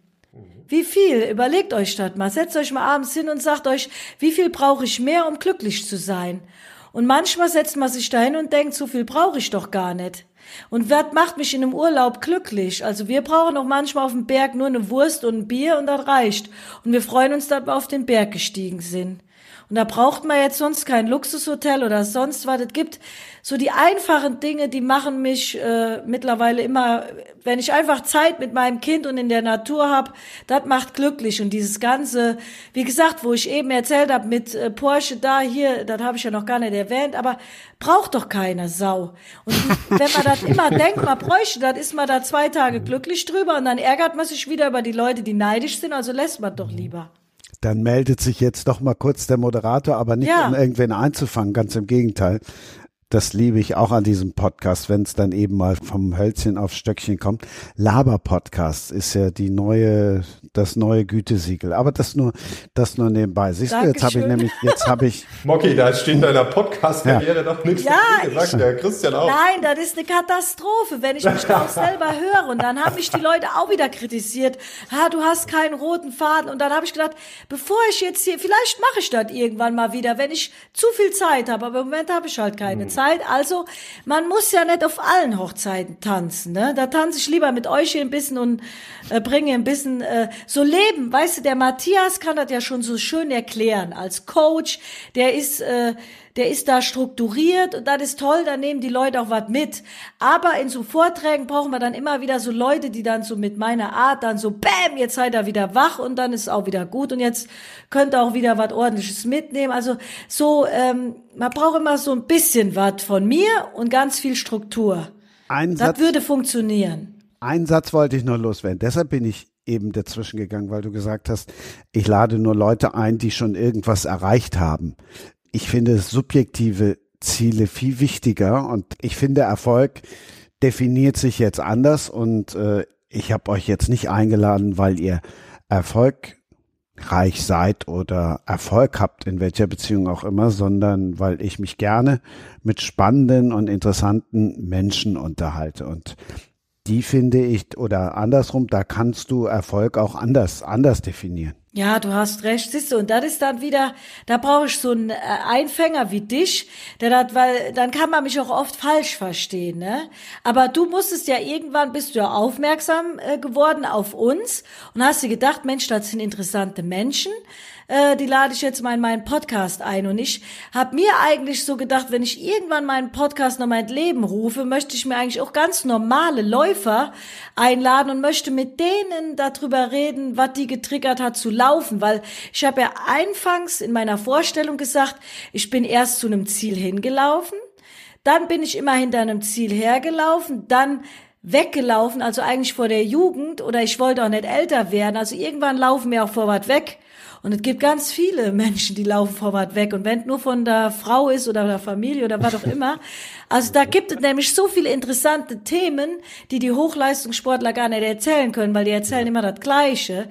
Aber die ganz normalos, die erzählen richtig tolle, interessante Geschichten oder dass auch Menschen vor ihren Krankheiten weglaufen. Und ich glaube, das wäre so ein super Podcast. Äh, jetzt bringe ich hier Ideen rein, könnt ihr vielleicht machen, äh, weil bis ich das dann mal in die Tat umsetze, da ist auch, da ist schon wieder viel Wasser den Rhein runtergelaufen. Aber das ist, glaube ich, die Menschen nehmen viel mehr mit von den normalen Menschen auch. Auf jeden Fall. Also um Gottes Willen. Ähm, Ja. Man sind halt immer die, die schon, was auch immer dann objektiv, was es sein mag, aber was erreicht haben, die einfach öfter zu Wort kommen. Und deshalb äh, Stimmt. meint man einfach, die anderen hätten viel weniger zu sagen, wo ich dir völlig recht gebe, was natürlich äh, Schwachsinn ist. Aber wisst ihr, wer, wer, bei dem, wo ich finde, der hat das von absoluten Hochleistungssportlern, der hat das so sensationell gemacht, Nico Rosberg. Ja. Fährt jahrelang Formel 1. Wird, Ja. ich bin ja, ich kenne mich überhaupt nicht gut in Formel 1 aus, aber wird aus dem Nichts Weltmeister, so völlig überraschend, für Laien zumindest. Und Ja. dann sagt er, tschö, ich gehe. Und hat nach dem Weltmeistertitel direkt aufgehört. Ja, das ist, das, Das- ist, wäre das Schönste, wenn man das schaffen würde. Dann Ja, ist vielleicht ja. aber auch dem sein finanzieller Background, da der irgendwie sagen kann, oder die, der hat ja noch ganz andere Möglichkeiten gehabt. Ich habe am Ende meiner Karriere immer gedacht, und da muss ich dir, Frank, auch wieder recht geben, dass man denkt, man fühlt sich nur wertvoll, wenn man was macht. Ich habe mich jahrelang nur über meinen Sport und meine Leistung definiert und habe gedacht, wenn ich aufhöre, haben mich die Menschen nicht mehr lieb. Und irgendwann ist mir aber aufgefallen, äh, in meinem Umfeld, die Menschen haben mich auch trotzdem lieb. Also, aber bis du mal zu der Erkenntnis kommst, das ist auch ein langer Prozess. Und der Nico Rosberg ist ja mit einer Portion Selbstbewusstsein schon erzogen worden. Bist du aber in einem Umfeld aufgewachsen, wo die Leute sagen, oh, was denkt denn der andere? Nee, das darfst du nicht machen. Was soll denn der Nachbar sagen oder die Leute denken oder da? Und das ist immer noch ganz tief in meinem Inneren verwurzelt. Deswegen triggern mich auch die Leute, die meckern auf Instagram. Also man muss immer gucken, wo man herkommt. Und ich glaube, Nico Rosberg, der ist schon von Kind auf in einem, mit seinem Vater, selbstbewusst so, und dann geht es weiter im Leben. Ey, ich höre auf, wenn ich am erfolgreichsten bin, und dann geht es weiter, weil der Weg wurde ihm auch geebnet. Aber ist jetzt auch nur aus der von Außenschau-Perspektive, im tiefsten Inneren weiß man auch nicht. Aber ähm, ja, manche aber ich fand, schwieriger ich find diesen, oder leichter. Ja? Ich finde diesen, diesen, dieses Beispiel von Matthias mit, mit äh, Rosberg eigentlich total spannend, weil ähm, ich hat mich mega gewundert, warum der äh, aufgehört hat, Stimmt. weil mhm. er ist nicht so ganz aus dem Nichts Weltmeister geworden. Äh, der, er hat da schon gezielt drauf hingearbeitet und hat's dann äh, hat sich dann durchgesetzt, ähm, knapp, aber er hat sich durchgesetzt und da geht eigentlich jeder und ich war auch davon ausgegangen, dass der sagt, okay, das war hier keine Eintagsfliege, sondern ich werde diesen äh, Titel verteidigen wollen. Mhm. So wie es ja immer schwieriger ist, irgendwie irgendwo, wenn man nach oben kommt, ist schon, schon schwierig oder oben kommen will, aber oben zu bleiben ist ja noch viel schwieriger. Und da habe ich ihn eigentlich so eingeschätzt, dass er sagt, euch zeige ich, dass das jetzt hier nicht mal eben äh, mhm. äh, so ein Zufall war äh, und war darüber sehr verwundert und äh, bin aber auch ehrlich gesagt, ähm, ja, ich bewundere ihn eigentlich auch dafür. Klar mhm. hat er ein anderes finanzielles, äh, finanziellen Background gehabt, schon durch seinen Vater und dadurch, dass er eben Formel 1 fährt und eben nicht was was ich im Jahr äh, 30, 40.000 Euro von irgendwelchen Sponsoren zusammenkratzen muss, sondern der Millionen verdient hat und dann kann man sich natürlich auch leichter in sein Privatleben zurückziehen. Hm, aber der macht ja ganz viele Dinge in Bezug auf äh, Investments und so. Das ist ja auch noch ein kluges Köpfchen, der Typ. Mhm. Ja. Ähm, ich fand das aber spannend zu sagen, nee, äh, diesem Leistungsdruck, ähm, dem äh, gebe ich nach. Das mache ich ja. nicht mehr. Und er hat ja auch eine Familie gehabt und hat gesagt, nee, äh, dieses äh, über neun Monate, zehn Monate, übers Jahr hinweg äh, weg von der Familie zu sein, das mache ich nicht. Und das fand ich schon, und der hat ja auch einige Kritik einstecken müssen, ne? so nach dem mhm. Motto Feigling und äh, wieso jetzt äh, hörst du auf und so auf dem Höhepunkt der, deiner Karriere, das macht man doch nicht und so. Und davon hat er sich offensichtlich nicht beeindrucken lassen. Äh, und das fand ich schon sehr äh, bewundernswert. Und ich würde eine Sache da noch, äh, noch ergänzen. Ich sehe das nämlich genau andersrum. Ich, ich glaube fast, er hat es sogar noch schwieriger gehabt, ähm, als Menschen oder als, als viele, die, die in Anführungszeichen aus dem Nichts kommen. Äh, natürlich hat er keine finanziellen Sorgen gehabt, aber dem Druck, dem familiären Druck, den der jahrelang ausgesetzt war. Ja, durch den Namen von seinem Vater, genau. Genau. Und dann in der Formel 1, in den Jahren, wo er überhaupt keinen Erfolg hatte. So eine Familie ist wahrscheinlich es gar nicht gewohnt, mit, nicht mit Erfolg umzugehen. Für Geld war nie ein Thema, klar, aber alles andere, dieser Druck, der kann Menschen wirklich viel mehr ja. zerbrechen. Und es ist, es, es, es, es gibt einen Grund, gerade jetzt ähm, zum Beispiel, wenn wir uns so ein NBA, Basketball in den USA angucken, es gibt einen Grund, ähm, warum viele aus eher ärmlichen Verhältnissen in diese Liga kommen. Ähm, der Sport wird am College gespielt, der wird überall verbreitet, aber ähm, das hat einen Grund. Ähm, es ist schwierig, wenn man vorsichtig gesagt finanziell satt ist und dann noch Druck bekommt von oben, sich da dann durchzusetzen. Also von daher ziehe ich meinen Hut doppelt vor ihm. Ja. Aber trotzdem, die Motivation bleibt ja auch dieselbe, ne? Also es, äh, klar, der aus den einfacheren Verhältnissen, zum Beispiel in den USA aus der Bronx kommt oder so, der hat die Motivation zu sagen, euch werde ich zeigen. Ich werde mhm. aus dem, ich werde diesen in Anführungsstrichen amerikanischen Traum gehen genau. und ich werde es euch beweisen, dass ich das schaffe. Ja. Und beim Rosberg war es wahrscheinlich so, äh, okay, ich habe die finanziellen Möglichkeiten, ihr alle denkt, das ist einfach und ich werde es trotzdem schaffen. Ja. Mhm. Mm, es finde ich beides äh, beides sch schwer und äh, ich, ich weiß nicht, ob ich das eine mit dem anderen vergleichen würde. Ich finde beides eine immense Leistung. Also der Druck ist ja auf beiden Seiten da. Völlig äh, klar. Ja aber trotzdem spannend, also ich, dass er dann da aufhört. Ähm, ja, äh, das, wovon viele Profisportler träumen oder so, so aufzuhören. Ähm, und natürlich, es sagt sich auch immer so leicht, wenn dann der Erfolg da ist oder dieser Mega-Erfolg, ähm, Olympiasieg, Weltmeistertitel, was auch immer. Und dann, dann sind ja auch die Früchte besonders süß, ne? Wow. Ja, Ne, ja, jetzt, äh, ja, und dann zu sagen, hey Leute, meine Familie ist mir wichtiger, ähm, außerdem bin ich noch ein super, in, äh, im, weiß ich nicht, Investmentbanking oder äh, äh, als Investor generell tätig und äh, hoste jetzt eine Show auf Vox oder was auch immer. Ja. Ähm, ich habe andere Talente, also Hut ab vor dem Mann.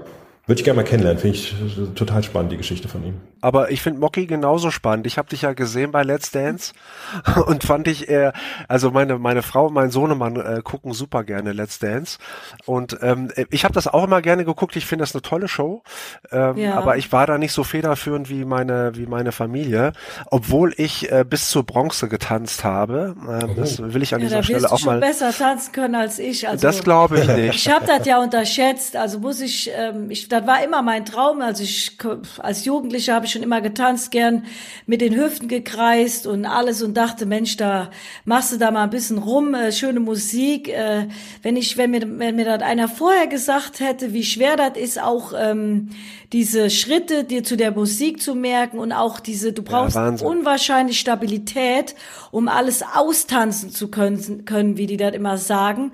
Und dann habe ich überhaupt nicht kapiert. Also das würde ich heute auch nochmal anders äh, machen oder anders an die Sache rangehen. Und ich habe sehr wenig ähm, Stabilität auch leider. Das hat mir vielleicht auch nachher so bei meinem Sport auch das Knick äh, gebrochen, dass ich nur gelaufen bin. Also wir haben früher eine ganz andere Ausbildung gehabt als die Athleten heute. Mhm. Aber da will ich jetzt nicht zu lange drauf eingehen. Aber so diese Sendung war mein erstes so im Fernsehen und das war dann auch noch wie ein Haifischbecken.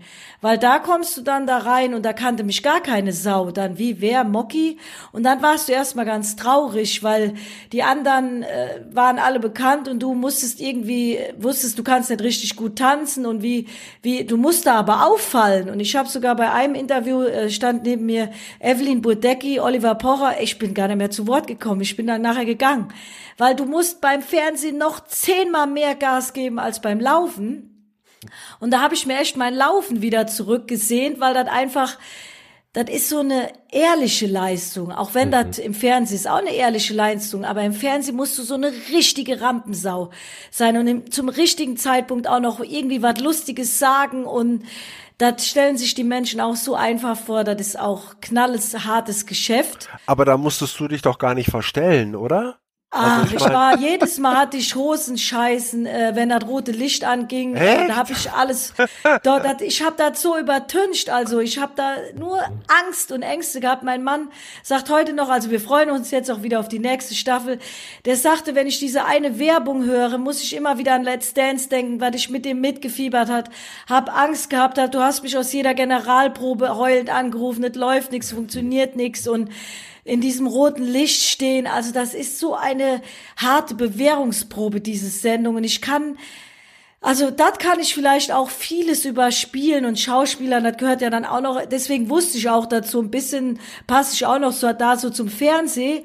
Aber ich fand trotzdem teilweise machte ich Fernsehen nach irgendwie einer Aufzeichnung auch total müde und ich bin nach Let's Dance, nach dieser nach diesen acht Wochen oder was bin ich auch in ein richtiges Loch gefallen. Da war ich erst mal froh, froh, als das rum war. Also auch nach jeder Sendung, die du irgendwo aufzeichnest oder auch jetzt gleich falle ich auch wieder in Loch, weil du musst so dich konzentrieren, ich muss euch zuhören und das wisst ihr ja selber genau auch. Oder auch wenn du als Speaker irgendwo, du gibst den Menschen deine Energie ja. Und die musst du ja. dir erst auch mal wieder sammeln. Also, aber es ist, ich finde das mega interessant, dass du das jetzt auch sagst. Also mir geht's mhm. auch so, äh, äh, aber ich fand das äh, bei Michael Steinbrecher am ähm, beeindruckendsten. Ja. Ähm, also äh, Mocky, du kommst ja auch so rüber, so äh, du redest, wie dir der Schnabel gewachsen ist und dafür, da, da, ich mag das total gerne, ja. Ähm, wenn wenn Leute einfach geradeaus äh, äh, reden und dann noch so einen netten Dialekt haben und so, naja. aber, aber aber beim Steinbrecher war das genauso. Der kam ja im Fernsehen immer super, super, super wie, soll ich sagen, äh, einfach im positiven Sinne rüber. Der war nicht so kandidelt, der war, der war so, als, als wenn er mit, mit dem Nachbarn sprechen würde. Ja. Und der ist nach einer aktuellen Sportstudie, ist er innerlich so zusammengesackt mhm. und war fix und fertig, ja. Und ähm, äh, dann habe ich zu ihm gesagt, hör mal, was ist denn mit dir los? Und er sagt so, ähm, ich bin durch. Und ich sag ja. so, aber das kam doch gerade ganz anders rüber. Und er sagt so, ja, aber das bedeutet für mich harte Arbeit. Mhm. Ja.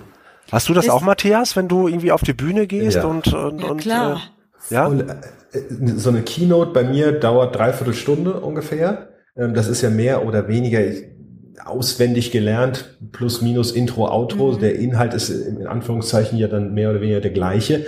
Ich bin fix und fertig danach. Mhm.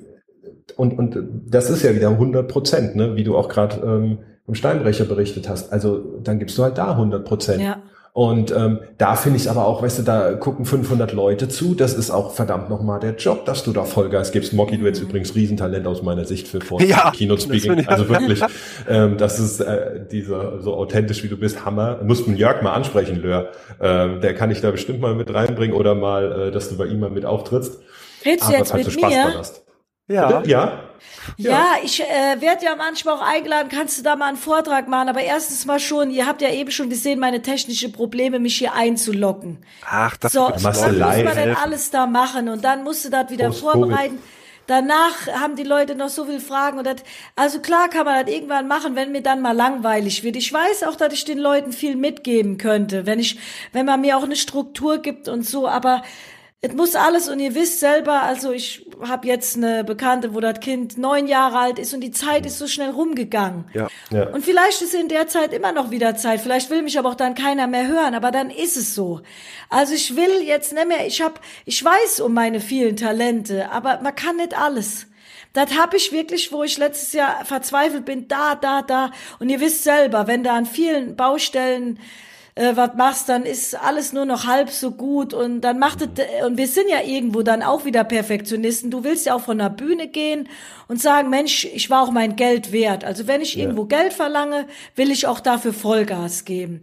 Sondern ja. wenn ich das nicht leisten kann, dann muss ich lassen. Und das ist ja auch, man hat ja auch einen Anspruch an sich, ne? Und ich will dann auch manchmal, wenn ich dann so einfach so in eine Unterhaltung gehe und das ist, alles nichts Richtiges, da bin ich unzufrieden mit mir, da will ich auch keine Rechnung stellen. Und dann, also muss auch alles ordentlich sein irgendwo. Und ich äh, komme auch manchmal so rüber, dass alles so hoppla ropp und hier und da, aber das ist das nicht. Ich mache mir schon viel Gedanken, ne? Ja. ja. Und ich überlege auch nachher, Mensch, was hast du denn da gesagt und hier war das jetzt gut, aber so ein ja. Christian an, der schneidet dann hier und da. genau. Ja, schneid mich mal raus. Ne? Also, nein, aber nee. Speaker zu sein und du hast ja dann den direkten, ich habe ja schon Vorträge gehalten und wenn das du manchmal du? merkst, dass die Leute nicht bei dir sind, dann gibst du noch ja. mehr Gas und du willst die ja fangen, die sollen lachen, die sollen nicht anfangen zu reden und ja. manchmal ist man dann noch traurig, hätte ich da noch mehr und hier und da, also das ist immer wieder, äh, bist du ja auch auf das Feedback der anderen Menschen ähm, ja, angewiesen. Und da ist manchmal besser, man sitzt einfach im Büro und ich wäre ja gern Buchhalterin eigentlich geworden. Wirklich du und Buchhalterin. Ich, Nein, ich habe nicht umsonst meinen Steuerberater kennengelernt. Ich liebe Zahlen. Ihr könnt euch nicht vorstellen, wie gern ich ja? am Monatsende immer, ich habe auch eine kleine GmbH, ich liebe meine Zahlen, meine Rechnungen schreiben. Da oh, bin ich in meiner Welt. Und das war eigentlich meine Intention von meinem Leben. Ich wollte in der Buchhaltung arbeiten, aber als mich dann Genau, jetzt schließt sich mein Kreis wieder, als über mir mein, ich hatte so einen Personalchef, ne? Und der guckte immer von oben auf mich herab. Ach, Frau Mockenhaupt, ach, Frau Mockenhaupt, so, so abfällig. Und wisst ihr was? Wie ich dem irgendwann sagen könnte, so, Herr Lieber, so und so, ich bin dann jetzt mal weg. Ich fange jetzt da und da an. Das war mir so eine Genugtuung in meinem Leben. Und daraufhin habe ich immer äh, gedacht, ich bin da mal weg und da mal weg, komm, leckt mich am Arsch, wenn ihr mich nicht ernst nehmt. Ne, dann geh ich, geht meine Reise halt weiter. Und guck mal, bei mir war das genau andersrum, Mocky. Ich ja? habe früher im, im, im Garten, äh, als ich klein war, immer Fußball gegen mich selber gespielt. Okay. Ich war immer ähm, Borussia Mönchengladbach und Borussia Mönchengladbach hat immer gewonnen. Ja. Und ich habe dabei selber laut kommentiert.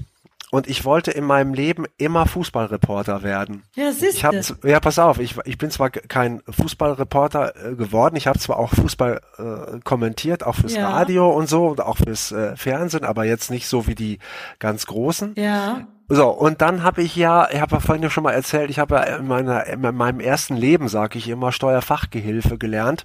Ja. Und ich habe mir das auch selber ausgesucht, weil mein Bruder ist ähm, Elektriker gewesen, der ist drei Jahre älter und kam Ja. immer mit kaputten Händen nach Hause und habe ich gedacht, Ja. ich will auf gar keinen Fall so aussehen wie der. Und ich fand immer die Leute cool, die mit Trenchcoat und ähm, und einen Aktenkoffer durch die Gegend gelaufen Ja, sind. so und dann habe ich, pass auf, und dann habe ich mir das selber ausgesucht und hatte meine erste Woche und dann, dann in, in der zweiten Woche kam die, die erste Berufsschulstunde und dann legte der Lehrer einen Zettel auf den Tisch mit den sieben Einkunftsarten. Und dann habe ich mir die angeguckt und dann habe ich so vor mich hingebrasselt, ey, was ein Scheiß, da können auch nur die Deutschen drauf kommen, ne? So, so, so Bürokratiemist hier so. Und dann kam mein, mein Steuerfachlehrer äh, zu meinem Tisch und der war noch einer von einer ganz alten Schule Ja. und stellte sich äh, vor mich hin, ganz streng und sagt so, stehen Sie auf, wie heißen Sie? Und dann habe ich gesagt, Frank Gollenbeck. Und dann guckt, macht er dann eine Pause und guckt mir in die Augen und sagt nichts und sagt dann fünf Sekunden später in einem richtig ernsten Ton, aber ganz ruhig, Herr Gollenbeck, ich glaube, wir werden noch viel Spaß in diesen dreieinhalb Jahren haben. Ja. Und dann habe ich zu ihm gesagt, das glaube ich auch. Ja. Und ähm, das war natürlich alles ironisch und böse gemeint Mhm. und ich habe das gehasst wie die Pest und ich habe es nur durchgezogen, weil ich gedacht habe, wenn was du anfängst, machst du auch zu Ende. Ja. Und ähm, ich habe dann die Prüfung bestanden, obwohl ich sie eigentlich hätte gar nicht bestehen dürfen. Und bin dann zu meinem, zum Telefon gegangen, damals noch kein Smartphone, sondern in die Telefonzelle gerannt, habe meinen Chef angerufen und ich sage, ich habe die Prüfung bestanden und er herzlichen Glückwunsch und ich habe gesagt, ich komme morgen nicht wieder. so viel zum Thema. Smartes Ende. Ja, so, Ja. Viel zum, so viel zum Thema, ich liebe Zahlen und ich liebe Zahlen nicht. Ich Mhm. liebe sie nicht. Also ich lieb sie. Außer auf meinem Konto. Das, Ja. ja, Aber nicht, bitte nicht für den Porsche, das hatten wir schon. Das ist Ja, nicht ja. glücklich. Ja. Ja, das macht doch nicht glücklich. Nee, völlig, vollkommen richtig, ja. Aber du magst Aber, auch äh, gerne Zahlen, ne, Matthias, oder nein? Nee, Doch. gut, ich, äh, also ich. Doch, BWLer? Ich komme ja genau. Also ich Genau, du komm bist aus, BWLer. Ich bin auch BWLer. Ich komme aus einer, ich habe zwei Brüder, wir sind alle innerhalb von vier Jahren. Meine beiden Eltern sind Juristen, meine beiden Brüder sind Juristen. Ähm, ich habe Sport und BWL studiert. Äh, da war ich schon das schwarze Schaf und ich bin so aufgezogen worden, so, also ja, du musst studieren, ne? Also Abi, ja, und dann studieren. Und durch die Schule wurde ich so mehr oder weniger so durchgeschliffen und ich bin im Nachhinein meinen Eltern auch sehr dankbar. Aber ähm, ja, bei uns in der Familie, da hat jeder, ist jeder Akademiker. Und äh, ja, das war so, äh, wie ich dann da reingerutscht bin und dann habe ich angefangen, ähm, äh, Sport zu machen. Und dann mein zweites Studium habe ich nur gemacht, da habe ich gedacht, oh ja, wenn, wenn ich noch ein Fernstudium abends mache, dann sind alle zufrieden und ich kann Triathlon machen. Und Ja. ähm, dann habe ich tagsüber trainiert und abends äh, habe ich dann so ein bisschen noch gelernt, habe es dann fertig gemacht, weil man macht's ja fertig. Ja, und ja. Äh, ja, mein Vater wollte immer Sportkommentator werden, hat aber nie, sein Vater war schon Jurist und hat nie äh, seinen Traum gelebt und ähm, hat natürlich gut für uns sorgen können und mir hat an nichts gefehlt, also ganz normal, aber hat nie seinen Traum leben können. Und, und, und Aber- ich habe dann gesagt, hey, ich mache meinen Traum. Ja. Ja, das finde ich auch gut. Ich habe das auch damals gesagt, ich mache das jetzt einfach. Und da habe da einfach wahnsinniges Glück gehabt, dass dann damals ähm, die Lokalradios in Nordrhein-Westfalen angefangen haben zu senden. Mhm. Und ich vorher schon im Krankenhausradio Radio gemacht habe.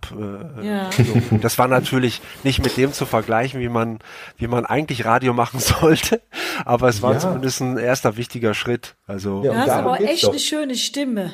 oh, danke schön. Radiomoderator wäre ich auch gern geworden, aber da hätte ich für Hochdeutsch lernen müssen und das werde ich in diesem Leben auch nicht mehr. Ach, Aber das ist doch total schön, ne?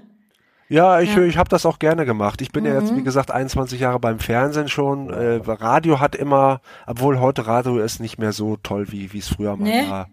Nee, das ist mir einfach alles zu durchformatiert. Also das ist so, früher gab's das nicht. Ich habe ich hab noch fürs, das müsst ihr euch mal überlegen, für einen Privatradiosender einen 12-Minuten-Beitrag gemacht. Das ist heute, das ist heute undenkbar. Ja. Am Heute Stück machen sie ja zwölf Minuten. zwölf Minuten, ja. Okay, Mhm. ja. Also äh, und nee, heute ist ja irgendwie, damals kam dann irgendwie der Spruch und ist der Redakteur noch so fleißig, alles geht in 1,30. äh, mit, mittler, mittlerweile, mittlerweile ist es ja nicht mehr mehr 1,30. Mittlerweile gibt's ja nur noch irgendwelche äh, abgesetzten Interviews oder Corrie-Gespräche, die dann aufgezeichnet werden und dann ist dieses Formatradio, ich finde das einfach Nee, ich habe meine, ich habe die beste Zeit, glaube ich, im Radio gehabt und äh, ja. bin froh, dass ich jetzt halt dann auch beim mit Bildern arbeiten kann. Und äh, apropos Matthias, ich musste dir noch eine kleine Geschichte erzählen. Die, das muss ich unbedingt loswerden, ja. wo du vorhin Faris al-Sultan äh, erwähnt hast. Äh, hat's bei mir oben im Kopf aber so richtig Klick gemacht. Und ja. zwar, ich habe in meinem Leben zwei Triathlons gemacht äh, und der erste war im Sauerland, der Sauerland-Triathlon.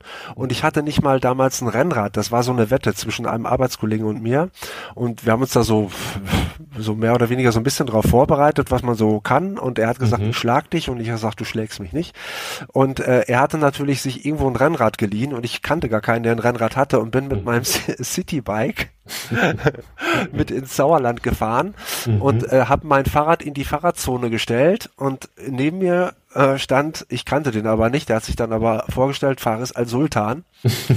äh, äh, und da sagt so, was willst du denn mit dem äh, Hobel hier? Also da war noch, ich habe sogar, war sogar zu faul, den Gepäckträger runterzumachen. ja klar. weißt du, er stand da irgendwie mit so einem 8000 oder 10.000 Euro Rad ja, und ja. ich mit meinem Trekkingbike äh, äh irgendwie 18 Kilo schwer oder irgendwie sowas. und da habe ich meinen ersten äh, Triathlon gemacht und ähm, da waren wir wieder bei den Zielen. Ich habe immer gesagt, ich will nicht letzter werden. Das war mein Ziel. Ja. Und ich bin vorletzter geworden. Also habe okay. ich alles erreicht. ich wollte gerade sagen, das höre ich ganz oft, wenn Leute zu so Anfängern so sagen, wenn ich irgendwie auch, auch mal so eine Anfängergeschichte mache oder so, ja, ich will nicht letzter werden. Ja. Ich meine, naja, es starten 2000 Leute, die Wahrscheinlichkeit ist schon nicht hoch und so weiter. Aber ich hatte noch nie einen, der dann wirklich Vorletzter wird. Also ich bin Vorletzter. es war aber auch ein kleineres Feld dann hoffentlich. Aber kannst du dir vorstellen, im Sauerland mit einem irgendwie 18 oder 19 oh, ja. Kilo ja. Fahrrad nach oben zu fahren? also nach unten war ich ja immer schnell, aber die haben mich dann alle wieder eingeholt. Ne? Aber das ist doch super, ist doch viel cooler, das so zu machen. Ähm, heute ist ja der Trend oft so, na, ich überlege mir einen Triathlon zu machen, weil es ist ja cool. Äh, ich kaufe mir ein 8000 Euro Rad, weil ich es mir leisten kann äh, und komme dann kaum ins Ziel, weil ich überhaupt nicht fit bin und dafür nicht trainiert habe. Und ähm, ich finde das viel sympathischer, wenn die Leute so starten und äh, das Equipment dann später äh, nachrüsten, wenn sie merken, sie haben wirklich Spaß daran. Ich habe es noch mal einmal gemacht, aber mir war das zu viel. Ich habe mich klar ein bisschen mit beschäftigt, geschwommen, mhm. gelaufen, äh, Fahrrad gefahren, aber das war mir einfach zu viel Aufwand. Also ja. wenn, ja. wenn du es halbwegs auch nur halbwegs hobbymäßig ambitioniert machen willst, das, äh, du hast ja vorhin von 30 Stunden hast du pro Woche trainiert, ne? Professionell dann, ja. Aber ja, ich habe noch nie 30 Stunden, noch nicht mal zu meinen Leistungssportzeiten so stimmt, viel trainiert. Ja, ja gut, also beim Laufen, klar. Triathleten sind die richtigen Athleten. Und über die ja, reden wir dann gleich und dann gibt's auch den Kona-Code, wie die Qualifikation für Hawaii gelingt. Über Sports haben wir tatsächlich schon gesprochen, aber wo zum Teufel ist denn bisher der Hashtag Books geblieben? Der kommt dann jetzt, denn Matthias, wir haben es ganz am Anfang, irgendwann drei Stunden vorher mal drüber gesprochen, über den Ironman. Das war mal die ursprüngliche Einladung, wie es gelingt, sich für den Ironman zu qualifizieren. So, und jetzt kannst du Frank, der 9000 Kilometer Fahrrad gefahren ist, und Mocky, die alles gewonnen hat, was es zu gewinnen gab und eben ja auch mal eine ja. Marathonzeit genannt hat, die mir hängen geblieben ist, erzählen, wie wir es schaffen, ja. und für einen Ironman fit zu machen. Genau, also diese Frage bekomme ich oft gestellt, wie, wie qualifiziert man sich denn für den Ironman auf Hawaii? Das haben die Jungs von Ironman nämlich ziemlich clever gemacht. Da gibt es eine Weltmeisterschaft auf Hawaii, die sowohl einmal für die Profis äh, stattfindet, als auch für die Amateure. Und zwar bei den Amateuren äh, in einem Abstand von fünf Jahren. Also nach Altersklasse alle fünf Jahre kann man sich dann für Hawaii qualifizieren und das schaffen wirklich nur die Besten der Besten in ihren Altersklassen. Und als ich angefangen habe damals vor vielen, vielen Jahren, ähm, wie gesagt, Platz 1122, also zweieinhalb Stunden weg von der Amateurqualifikationszeit damals in meiner Altersklasse, es war 25 bis 30, äh, ich habe mich dann so ein bisschen hochgearbeitet. Ich habe immer gesagt, wenn ich irgendwann ähm, es vielleicht weit schaffe, dann möchte ich mal alles zusammentragen mit den jeweiligen besten Experten, die ich kenne, die ich finde in den einzelnen Teilgebieten und mal ein Buch schreiben, wie man denn diesen Kona-Code, wie man dieses, Kona ist der, der Ort auf Hawaii, wo es stattfindet, wie man den knacken kann, wie man es schafft, sich dafür zu qualifizieren. Und das haben wir jetzt gemacht und ähm, ich kenne mich in einem kleinen Teilbereich aus, aber ich habe sieben Menschen dazu geholt, die in ihren Bereichen sich natürlich viel besser auskennen von Olympia äh, bis hin zu Ernährungswissenschaftlern, Mentaltrainern, äh, äh, Trainingswissenschaftlern. Und zusammen haben wir dieses Buch rausgebracht. Und wenn jetzt jemand wie Frank ankommt, der sagt, hey, ich fahre schon 9000 Kilometer im Jahr, was du auch wirklich ähm, in den umkämpften Altersklassen allein auf dem Rad leisten musst ungefähr, äh, hinzukommen, also ich würde mal in der Woche, ich spreche es mal auf die Woche runter, ungefähr 15 Stunden Training pro Woche müssen es wirklich leider sein, ähm, aufgeteilt auf, auf drei bis vier Laufeinheiten, zwei bis drei Schwimmeinheiten und drei bis vier Radeinheiten. Das ist es, was man im Schnitt, würde ich sagen, Minimum bringen muss, um in den umkämpften Altersklassen, ähm, hm. also 40 bis 45 bei den Männern wohlgemerkt, jetzt 40 bis 45, 45 bis 50, 35 bis 40, was man leisten muss. Gibt's auch Ü50? Es gibt alles. Es gibt äh, 70 bis 75. Es gibt 80 ah. bis 85. Fünf Jahresschritte. Und es gibt okay. bis 80 bis 85 treten jedes Jahr auf Hawaii Leute an. Ne? Ich habe mal gilt diese, gilt, gilt, gilt diese Stundenanzahl, die du gerade genannt hast, gilt die für alle Altersklassen nee. oder nein? Jetzt das für meine. Für die Umkämpften, für deine äh, äh so. ich, M45, M40, das sind die, also die hart umkämpften Altersklassen. Und ich habe mal einen Menschen, äh, ähm, der hat dann bei uns trainiert, der hat mit Sport, überhaupt mit Sport, angefangen mit 56, als er in Vorruhestand bei der Bahn gegangen ist. Und dann hat er angefangen Sport zu machen und er hat sich in der M80 dann irgendwann hat er gesagt für Hawaii qualifiziert, weil er irgendwann Spaß übers Laufen an Triathlon und der Arzt hat gesagt, er darf nicht mehr so viel laufen mit Mitte 70, dann ist er weniger gelaufen und hat's Rad äh, entdeckt und dann hat, ist er nach Hawaii gekommen noch. Also spannend, der hat dann halt nur ein, zwei Gegner in den umkämpften Altersklassen, da geht's richtig rund. Da wollen 200.000 oder naja 100.000 im Jahr versuchen's und und äh, 80 schaffen's. Und was ist jetzt das Geheimnis oder ganz grob das Geheimnis dieses Codes? Ne, das Geheimnis liegt darin, nicht einfach, die alle versuchen immer, ich muss halt mehr trainieren. Ne, ich muss mehr trainieren. Jetzt haben wir, wir haben es ja oft genug heute gehabt, die Leute, das sind ja keine Berufssportler, die haben nee. einen Job. Frank, ja. du hast einen Job, du hast Familie ja. und du ja. hast jetzt ein Hobby und du bist ehrgeizig und hast Ziele. Jetzt hast du 15 Stunden, schaffst du vielleicht irgendwie die 15 und denkst, ah, Sicher bin ich, wenn ich 18 trainiere. Aber so ist es halt nicht. Wenn du dein Schwimmtraining entsprechend umstellst, technikorientiert, wenn du ernährungstechnisch ein paar Sachen umstellst, wenn du auf die Aerodynamik achtest. Und wir haben in dem Buch zum Beispiel jeder in seinem Spezialbereich eben genau rausgeklustert, wo kann ich einige Minuten einsparen. Und bei einem Rennen, was dann in deiner Altersklasse ungefähr neun bis neuneinhalb Stunden dauert für, für eine Hawaii-Teilnahme bei den Amateuren, ähm, da ist halt, wenn du es dann addierst, eine halbe Stunde oder auch vielleicht nur zehn Minuten der Unterschied es zu schaffen, diesen Lebenstraum, der es für viele ist. Du meinst die Quali erstmal. Genau, die Quali. Es geht nur um die Quali.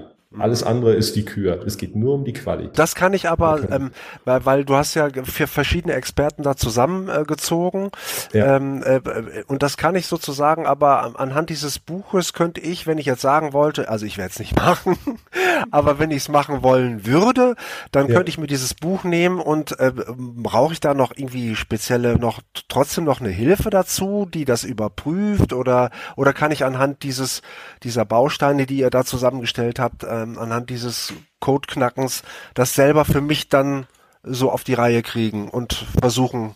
Also wenn du jetzt selber seit Jahren Triathlon machen würdest, Triathlon, nicht Radfahren, sondern Triathlon und ja. würdest zu, zu den, zu den besten zehn Prozent in deiner Altersklasse in Deutschland gehören, dann bist du immer noch ein großes Stück weg, dann nimmst du dieses Buch Ach und so, äh, beschäftigst okay. dich damit und dann schaffst du es.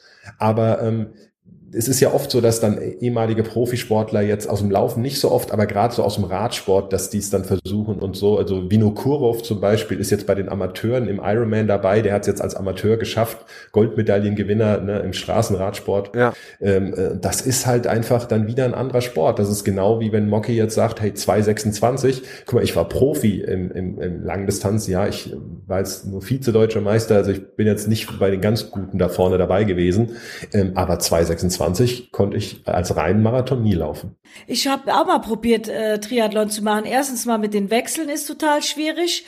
Und ich mir hatte immer eine gesagt, wenn du eine gute Läuferin bist, hinten beim Laufen werden die äh, Triathlons hm. gewonnen. Ist ja vielleicht klar, aber dann muss man halt vorher wirklich schwimmen können. Ich habe schon Angstzustände in diesem blöden äh, Anzug da gekriegt im Wasser. Platzangst, weil ich auch viel zu schnell mit den Beinen geschlagen habe beim Kraulen. Also Ja. war ich schon fix und fertig nach dem Schwimmen. Fahrradfahren äh, habe ich richtig Angst, also da kann ich nicht schnell die Berge runterfahren. Deswegen ist er dann wieder gescheitert, meine Karriere. Und ich glaube, das ist gut, dass du so ein Buch machst, also dass so ein Buch gibt, weil auch viele haben eine Schwierigkeit mit der Ernährung über die lange Distanz. Zum Beispiel ist mein Bruder jemand, der wollte auch mal schwer, also kann ja gut laufen, der kann auch echt gut schwimmen, der kann eigentlich alles gut. Der verballert sich aber immer auf dem Fahrrad, sagt aber auch immer, ich brauche da mit der Ernährung nichts machen, hier und da. und der ist dann mal in Hamburg, äh, da dachte ich, was ist jetzt los? Da ist er nachher nur noch sechs, sieben Minuten Schnitt und gegangen zum Schluss beim Marathon und ist bei irgendwo elf Stunden ins Ziel gekommen. Also Ironman ist nicht so leicht, auch wenn man sportlich ist. Da ist wirklich eine Kunst. Also Ja. deswegen Respekt, wenn man es wirklich schafft, in neun Stunden ein Ziel zu kommen. Und man ist echt schon König, wenn man es äh, nach Hawaii schafft. Der Ja. Bruder ist der Zwillingsbruder. Mein Zwillingsbruder, genau, ja, ja. Der kann auch richtig gut laufen, auch sehr gut Fahrrad fahren, schwimmen. Ich glaube, geht so, äh, aber auch nicht schlecht. Also der hat sich da echt reingefuchst und ich, äh, aber der, da sagt ich immer, Markus, auch mit der Ernährung musst du, glaube ich, irgendwo was machen. Also man muss, aber das würde ja jetzt auch äh, viel zu tief in die Materie greifen. Ich denke mal, das steht auch in deinem Buch, Matthias, dass man auch irgendwann den Fettstoffwechsel angeht. Den brauchst du ja dann irgendwann auch über die lange Distanz und da kannst du auch viel mit Ernährung äh, steuern. Ja, ja, das wäre was für euch Zahlenfreaks, äh, ähm, weil darum geht's. Ne? Also ich nur ganz kurz, das wird dann nachher so berechnet, Ja. dass du weißt, je nachdem, wie viel Watt du auf dem Fahrrad trittst, du machst verschiedene Tests, dann siehst du genau, wie hoch ist dein Energie und besonders dein Kohlenhydratverbrauch und dann weißt du, wenn du das und das aufnimmst, Ja. kannst du die und die Intensität fahren, um nachher eben noch vernünftig deinen Marathon zu laufen und eben nicht einen Fünfer- oder Sechser-Schnitt. Ja, das ist toll. Und ähm, das ist, kann man halt heutzutage alles messen, ja. ja. Und der, das, der, also dieser, dieser Übergang zwischen Amateur und Profi, ist, das gibt's nirgendwo wie im Triathlon, der geht so fließend. Ne? Da hast du auf der einen Seite die 1C-Profis, ähm, äh, wie ich einer war, die halt schauen, dass sie trainieren und nebenbei irgendwie dann doch noch arbeiten, so ein bisschen und so weiter. Und dann hast du so Studentenprofis, die eigentlich keine Verpflichtung haben, die Eltern äh, sie sponsoren und die dann äh, ohne Nebensachen oder Ablenkungen äh, 30 Stunden trainieren und das geht so ineinander über und da musst du in allen Bereichen der, der Profisport im Triathlon, der ist so gut entwickelt.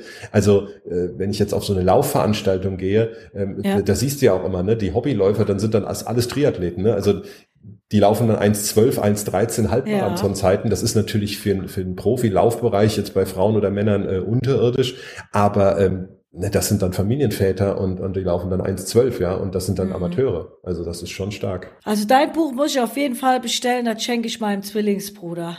Ich, Ja, ich, das ich, ist- ich freue mich, wenn ich dir eins schicken darf. Äh, Ja, auf äh, jeden Rocky, Fall. Das mache ich sehr, sehr gerne. Ich empfehle da auf Instagram. Oh, da freue ich mich Krieg total ich auch noch einen. Rabattcode.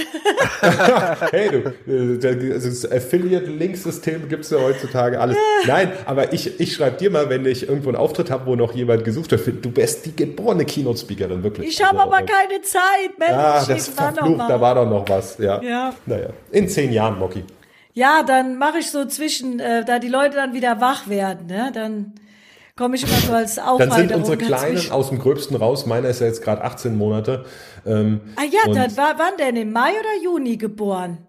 meiner ist im August geboren. August ist, dann ist die Ruby schon, äh, ich mit dem Rechnen, ich sag sogar immer, die wäre anderthalb Jahre alt. Also jetzt gerade ist für mich schwierig immer das mit den Monaten. Ja. Ich sage immer lieber so die genauen Jahreszahlen, wie alt die Kinder sind, ne? Ja. Aber Und dann guckt man immer, was wer wie kann, wer wie viel Haare das Kind schon hat und ach, ist auch, Oh Gott, ja. ist auch wieder, da können wir auch noch eine Podcast-Folge Ja, zu machen. Das ist auch interessant. Wirklich, da, ich weiß nicht, ob Frank, äh, da, weiß nicht, ob du Kinder, doch du hast Kinder, hast du gesagt. Ja, äh, aber der ist schon 15. Ja, gut, da ist aus dem Gröbsten Oh, der ist Äh, ein Pubertier. Ja, aber das ist ja schlimm. In so Sportlerkreisen, wenn dann einer hat zu mir gesagt, meiner kann schon laufen. Ja. Da denke ich mir, also so nach dem Motto, äh, jetzt projizieren wir die, die Wettkämpfe von unseren Linien, jetzt haben wir uns gerade davon gelöst, nicht mehr gegeneinander an der Ironman-Startlinie anzutreten, jetzt müssen wir das auf unsere Ja, ja, Kinder die- ummünzen, die schlimmsten sind die anderthalb Mütter. sind. Meine Ja? Güte. Ja, ich versuche mich frei zu machen, aber ich, ich teile es. Die viele, viele Aber das gibt's nicht nur in. Sportlerkreisen, das kann Ja, ich okay. dir mal sagen. Dieses Okay. Vergleichen, da sind wir wieder, ne? Ja, sind wir Ja. wieder. Wir sind wieder beim Vergleichen. Das Wir wir sind im normalen Leben. Genau, ja, aber ja, wir vergleichen uns ja auch im normalen Leben. Ja, ne? Das stimmt. ist es ja. Ne? Also äh, dieses meiner kann schon das und meiner kann das ja. und äh, ja, im Grunde genommen hat man ja irgendwie immer das Gefühl, äh, die anderen denken schon, dass das Kind, also alle haben ja hochbegabte Kinder, weil die ja, schon die, die, das erste Wort mit einem halben Jahr, der, das andere kann schon mit sechs Monaten äh, gehen, das andere hat mit äh, vier Monaten schon Mama gesagt und äh, ja, es ist Also davon die Hälfte glauben, dann passt es schon. Genau, ja, das, das glaube ich, ja. Und, und das eigene Kind ist sowieso das coolste, beste, schönste. Klar. Na, manchmal gucken wir uns so die Bilder von, von vor ein paar Monaten. Ja, wir haben immer gedacht, die wäre so mega hübsch, aber es ist doch alles relativ, aber man findet, das ist ja das Schöne, dass man sein ja. eigenes Kind immer am schönsten findet. Ja, stell dir mal vor, das wäre nicht so, sonst würdest ja, du es irgendwo mal vergessen wollen. Oder tauschen, ne? Oder tauschen. genau. Ja. Nimmst aus dem Sportunterricht den anderen mit heim. Ja, um Gottes Willen. Also Matthias, was mich noch interessieren würde, ist so, ähm, ich finde, ich habe mir auch so Sportbücher geholt. Jetzt bei mir geht's nicht darum, ob ich in irgendeinem Wettkampf äh, teilnehme oder nicht teilnehme. Bei mir geht's einfach nur darum, ich möchte einfach immer weniger Aufwand körperlichen leisten müssen, um etwas mehr Leistung zu erbringen. Weißt mhm. du, wie ich mhm. meine? Ja, also ich möchte jetzt mit 9000 äh, Kilometern oder 10.000 Kilometern im Jahr, die ich ja hobbymäßig Rennrad fahre, mhm. möchte ich, ich möchte einfach das Gefühl haben, ich bin nicht so kaputt wie vorher. Also mhm. ich möchte so eine so für mich so eine Leistungssteigerung spüren, nicht mhm. in Form von Zeiten, die sind mir total egal. Ob ich jetzt meine 50 mhm. Kilometer mit einem 27er Schnitt fahre oder mit einem 25er Schnitt, ist mir völlig wurscht. Mhm. Ich, ich probiere auch ab und zu mal an einem gewissen Abschnitt mal zu gucken, so, wenn ich denn jetzt mal Gas gebe, wie viel bin ich denn schneller geworden? Manchmal ja. gar nicht, manchmal sogar langsamer, aber ist ja, also das spielt aber, das mache ich nur so just for fun. Ja. Mich würde mal interessieren, warum wir eigentlich in dieser Gesellschaft, da kommst du ja als Keynote-Sprecher wieder ins Gespräch, wieso brauchen wir eigentlich mittlerweile alle Hilfe, um unser Leben in den Griff zu kriegen? Weißt du, wie ich das so? meine? Äh, was meinst du mit Hilfe jetzt? Ja, du hilfst ja den Leuten, hm. ähm, auch, auch wenn du in die Firmen zum Beispiel gehst und sagst so, hör mal hier, da stimmt die Balance nicht. Ja, mhm. oder, oder du gibst in deinem Buch jetzt Tipps, wie schaffe ich denn jetzt diesen, diesen, diesen, diesen Code zu knacken und mich für, Iron, für den Ironman zu qualifizieren. Das heißt, ich werde da ja eigentlich auch schon wieder auf Leistung getrimmt, ja. Ich, ja. Will, ich, ich soll ja was erreichen, was mich dann stolz macht. Mhm. Und äh, auf der anderen Seite ist es dann aber auch so, dass mich das vielleicht ja auch wieder unter Druck setzt. Wie kriege ich das alles hin ja. mit Familie? Ja. So, und dann bin ich ja wieder in dem Ungleichgewicht, von dem du ja am Anfang auch schon wieder gesprochen hast. Da frage ich mich dann manchmal, ist das nicht ein bisschen kontraproduktiv? Also Oder also, und, und, und B, warum A, warum machen wir das eigentlich alles, dass wir uns ständig mit uns selber, mit, mit anderen vergleichen wollen, mit Baby, nicht Baby, Sport, Arbeit? Äh, warum können wir das Leben nicht einfach mal so laufen lassen? So. Mhm. Weißt du, wie ich das meine? Ja, klar, was ich wieder das meinst. Also, ich kann natürlich jetzt nicht für andere Menschen sprechen, ich kann jetzt nur für mich sprechen. Ich gehe, wenn ich als, als, als Speaker auf der Bühne stehe, dann geht es bei mir um Zielerreichung, Lebensträume, Motivation. Das sind die, die, die, die Schlagworte. Wenn nachher aus diesem Vortrag jemand rausgeht und sagt, wow, das hat mich inspiriert oder das ist so ein Funke oder ich habe das mitgenommen oder hey, das fand ich toll, dann habe ich da mein Ziel erreicht dafür. Also das ist der, der Anspruch. Da kann nichts nachhaltig. Kein Mensch kann sein Leben ändern, weil er eine Dreiviertelstunde was gehört hat. Ähm, also daran glaube zumindest ich nicht was ich in all den Sachen, die, die also ich habe ja zwei völlig getrennte Sachen, einmal den Sportbereich und einmal das nennen wir mal unternehmerische, ähm, was ich dann mache mit Vorträgen und mit Trainings und Coachings. Ähm, was ich mache ist, ich möchte Menschen mit den Fähigkeiten, die ich habe, zu mehr Lebensglück verhelfen, zu einem ausgeglicheneren Leben. Das kann bei dem einen sein, dass er etwas Motivation braucht. Das kann bei dem anderen sein, dass er ein bisschen mehr Balance hat. Das kann bei dem dritten sein, dass er einen lang gehegten Lebenstraum, und jetzt kommen wir zu dem Buch, ich versuche seit, ich habe einen Freund, die hat seit zehn Jahren sich für Hawaii zu qualifizieren. Ähm, die schaffen es vielleicht nicht, weil sie sagen, okay, hey, bei mir steht Familie auf Platz eins, ich habe den Job, der ist auf Platz zwei, auf Platz drei ist Triathlon, aber es muss doch irgendwie Möglichkeit sein, nämlich trotzdem dieses Ziel zu erreichen. Für die habe ich dieses Buch geschrieben. Und das sind die Sachen mit, mit meinen bescheidenen Mitteln, die ich habe und die Fähigkeiten, die ich habe, versuche ich in diesen Bereichen, wo ich mich auskenne, den Menschen zu helfen. Und wenn dann einer sagt, hey, ähm, die Ideen von dem Knossaler, die waren gar nicht so schlecht oder äh, äh ich habe da und da die Inspiration bekommen oder äh, das und das ein bisschen anders zu machen, dann bin ich super happy. Und wenn einer sagt, mein Ziel ist es, ähm, ich möchte von diesem ganzen Stress weg und auf der Couch glücklich sein, das schaffst du auch. Ist, ey, nein, um Gottes Willen, es gibt nie eine Garantie. Aber das ist doch Nein, super. aber das, ist- das wäre auch für dich okay. Das Also ist es für mich geht, total es, okay. es, es geht nicht um höher, schneller, weiter, länger. äh, Nein, immer. gar nicht. Um Gottes Willen. Mein, mein, wenn, wenn, wenn, wenn ich jetzt einen Spruch äh, nennen müsste, dann würde ich sagen, wer nicht weiß, wohin er segeln will, für den ist jeder Wind der falsche. Und wenn dein Wind auf die Couch weht, äh, weht und du da happy bist, dann um Gottes Willen. Nur blöd ist es, wenn du auf der Couch liegst eine Woche und dann danach mörgelst und sagst, ist Ja, ja. ja. Scheiße hier. Das wäre wahrscheinlich der Fall. Ganz genau. Und dann habe ich auch kein Mitleid. Ne? Ja. Dann habe ich kein Mitleid. Und ähm, wenn, ihr, wenn jetzt jemand, äh, wie Mocky am Anfang gesagt hat, äh, die Mocky, die ist doch reich und die macht doch, ist doch tausendfache Ja, so deutsche reich bin Meisterin. ich nicht. Nee, Ich eben, aber das denken ja die. Leute, ne? Aber sie denken, ja, die lebt da mit ihrer tollen Familie. Ich, ich, ich, ich, ich projiziere mal die Hater auf dich jetzt. Die lebt da mit ihrer tollen Familie, macht so Urlaub, hat tolles Kind, ist reich äh, und so Nein, weiter. Und ich bin nicht reich. Porsche, Ja, pass auf, ne? Porsche nicht Und vergessen. das ist dann, das sind dann die, da- ja, das ist dann die Meckerei, äh, weil die Leute mit ihrem eigenen Leben unzufrieden sind. Und Ja, oft klar. ist es so, dass diese Menschen eben kein Ziel haben. Und wenn das Ziel äh, eine Balance ist, und der eine oder andere braucht nur den Schubser zur Balance, der eine oder andere braucht ein bisschen den Arschtritt und der dritte, der braucht eine Bremse. Ich muss zwischengrätschen, weil der Frank hat ja ebenso, weil da wieder ein Buch, da besser werden hier unsere ganze Leistungsgesellschaft. Aber letztendlich, also ein bisschen was wollen wir ja alle machen und nicht nur ein bisschen. Also wenn man irgendwie was bewegen kann, was einen ausfüllt, man macht, was einem Spaß macht, dann geht's einem ja gut.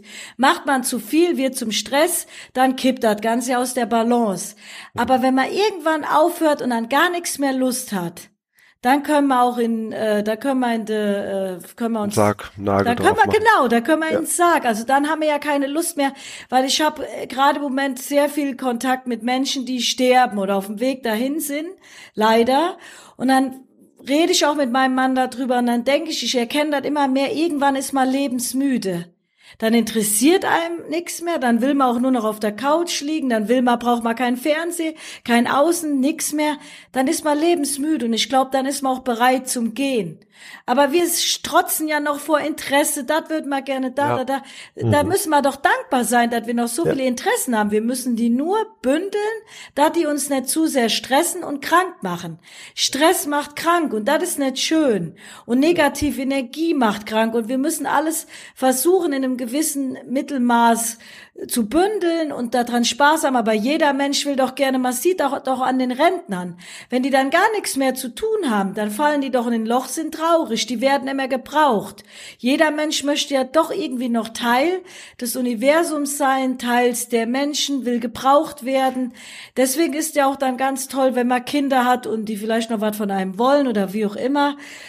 Also, das ist schon schön, man hat immer irgendwie so eine Tagesaufgabe. Manche Menschen brauchen das nicht. Ich bewundere ja sogar Leute, die von morgens Ich bis auch. abends Trash-TV gucken können, aber Nee, nee. doch, wenn die nein. das können und denen das Spaß aber, macht. Ja, aber das sind hinterher wieder die Nörgler, die dir Hate-Nachrichten schicken. Ja, Das ist kann genau ja sein, vielleicht aber auch nicht. Vielleicht denken die, oh, die Trotteltante, was läuft die denn? Ey, ich genieße mein Leben. Das wissen wir ja nicht, wer uns kritisiert oder mich, ne?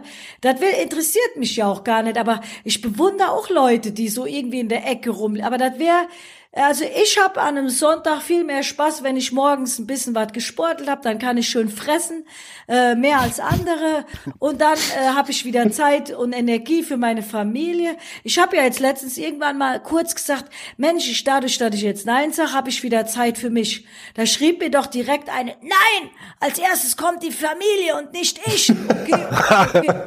Sag mal nichts, dann erst Ja, Familie, ja. dann ich. Aber da die Leute nicht mal raffen, wenn es mir gut geht, Geht's auch der Familie gut? geht's auch der Familie gut. Mein Mann hat letztes Jahr gesagt, weißt du was, und wir waren oft an der Grenze auch zu uns allem, da hat er gesagt, ich will abends eine zufriedene Frau. Wenn ich von meiner Arbeit komme, will ich keine Frau, die noch meckert. Das will ich nicht. Und da kann ich den verstehen, weil wenn manchmal Leute um mich rum meckern, dann gehen die mir auch auf den Sack. Dieses ganze Meckern. Also, und deswegen muss ich anfangen, an mir zu arbeiten. Die, die Lösung an allem liegt in mir und nicht an anderen Menschen. Man muss immer wieder bei sich selber anfangen und dann kommen die Lösungen von alleine. Ja. Genau so. Ja, von alleine. Ja. ein Buch. Von alleine ist, aber Von also alleine ich habe sogar schwierig. auch mir ein Buch gekauft. Neuanfang heißt das. Ich kann jetzt nicht genau den Autor sagen. Das lese ich abends, anstatt hier auf Instagram rumzugucken, was wieder andere so schön haben. Weil ich gucke ja auch andere Leute, die haben ja noch schöner als ich. Nein, was ne Scheiße. Aber das bringt mich doch nicht weiter. Lieber gucke ich jetzt für mich, was kann ich an mir ändern, was kann ich besser in meinem kleinen Leben äh, machen. Und dann und dann brauche ich auch Hilfe. Und da gebe ich zu, da brauchen wir auch vom Knussalla mal ein Buch. Ich finde das so schön zu sagen, da brauchen wir vom Knussalla mal ein Buch, ne? Also das ist so, das ist, und das hilft einem. Also mir helfen auch Bücher und mir hilft dann auch ein Jörg Löhr mit seinen Sprüchchen jeden Tag. Äh, und der hat womöglich auch wieder Mentoren. Der ist auch nicht immer hier der ja, tolle klar. Sprücheklöpfer. Äh, wenn Nee. man da das Handy aus und alles da, wer weiß, wo der ist. Jeder Mensch, der anderen helfen will, hat ja selber seine eigenen Probleme. Und irgendwann ist mir auch mal eingefallen, die ganzen Psychologen, die haben die ganzen Probleme ja selber. Da habe ich gedacht, was will ich immer Hilfe bei dem suchen? Der hat das doch auch. Aber trotzdem braucht man den im Moment. Also wir finden uns immer wieder in so einem Kreislauf und die Erde ist rund und kunterbunt. Ja, aber du hast vollkommen recht, weil auch äh, wie entstehen die größten und besten, innovativsten Unternehmen? Die entstehen oft durch ein Problem, was meistens dann der Gründer hat, was ihn so sehr nervt, Ja. dass er so lange drüber nachdenkt, dass daraus diese innovativen äh, Unternehmen und entstehen. Und ähm, genauso, und genauso ist es, so ist es mit den Psychologen. Ähm, natürlich interessiert die das und deshalb fangen sie es an zu studieren und Ja. vielleicht haben sie es selber durchlitten. Und als Beispiel, in Jörg Löhr ist zigfacher Handball-Nationalspieler, also Ja. Haken Profisport. Bei mir Haken Profisport, Mocky bei Ja. dir Haken Profisport. Ähm, äh, es ist vermutlich sehr selten, dass jemand, der im Profisport ansatzweise erfolgreich war, dann sagt, ab jetzt nur noch Couch. Ja, stimmt, das ist genauso Frank, drin. Genau. Ja. Und, und, und, und auch wie Frank auch sagt, ne, also hey, äh, im Radio hochgearbeitet zum Fernsehen, naja, dass du jetzt nicht sagst, hey, ich kaufe ein Rennrad und fahre nur zum Bäcker, äh, passt auch nicht, ne? Und Das ihr ist halt Lieben, der Antrieb so ein bisschen. Wir sind das Produkt unserer Eltern, unserer Erziehung. Und in uns ist immer noch das kleine Kind. Also wie gesagt, ich hatte früher als Kind immer klein, äh, ich war auch nie hübsch, äh, immer Das irgendwie kann ich mir nur. nicht vorstellen. Doch, und ich hatte immer hässliche Klamotten. Ich habe immer die anderen Mädchen beneidet. Die hatten immer schon schönere Sachen. Mir mussten immer die Poco Piano aus dem Aldi anziehen, weil meine Eltern sich das doch nicht leisten konnten.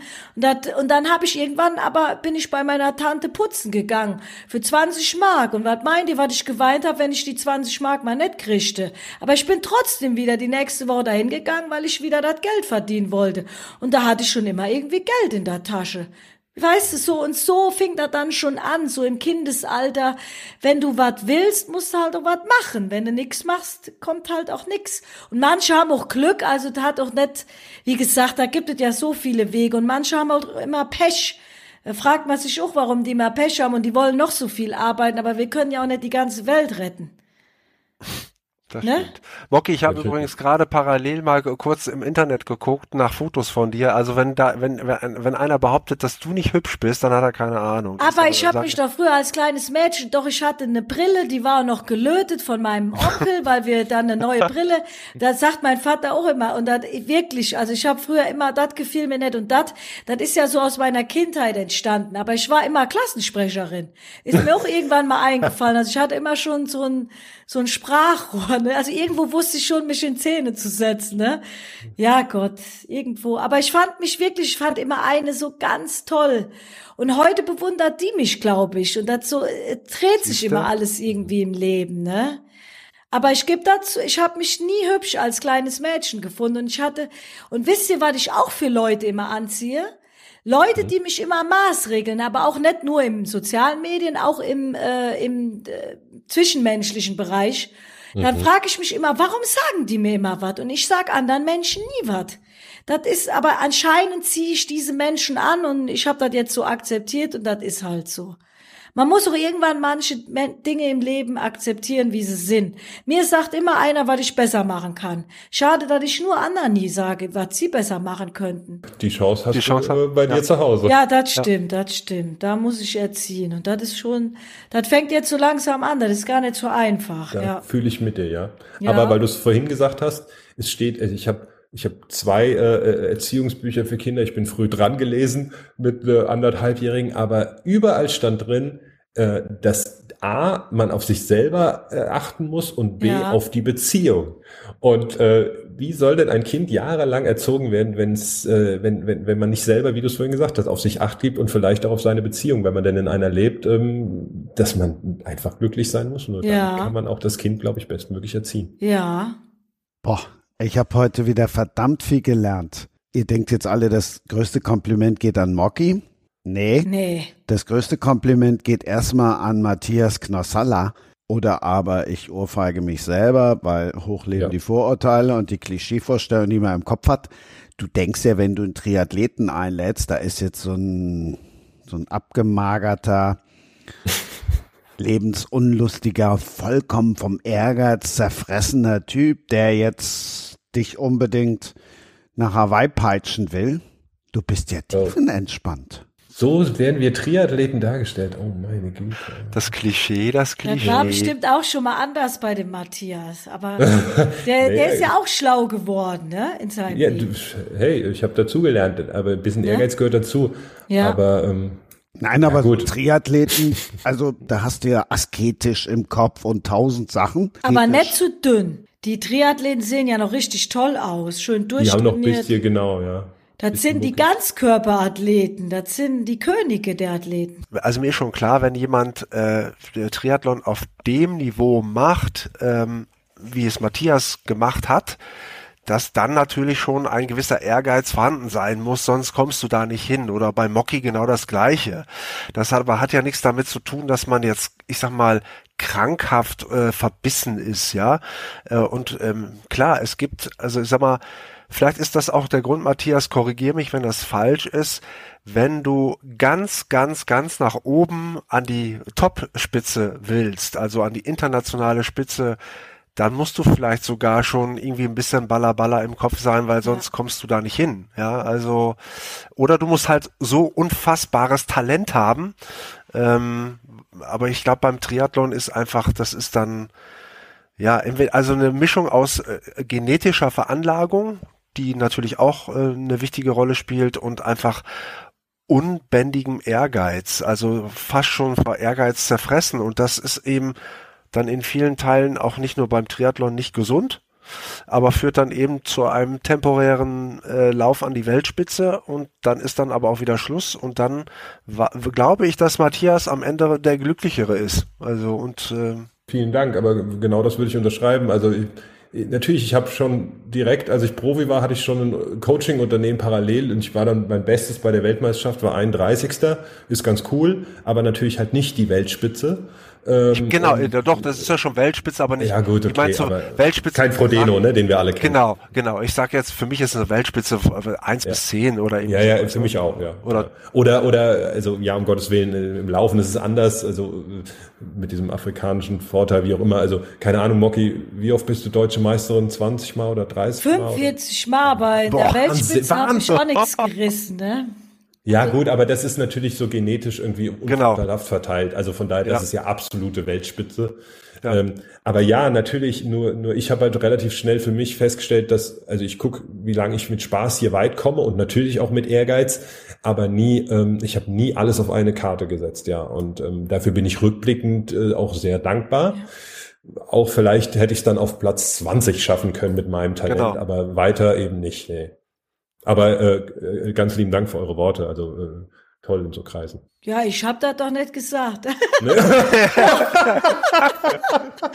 doch, wirklich, Matthias, wirklich richtig schön. Aber, äh, aber äh, Moki, da, wo, wo, der Matthias das gerade angesprochen hat.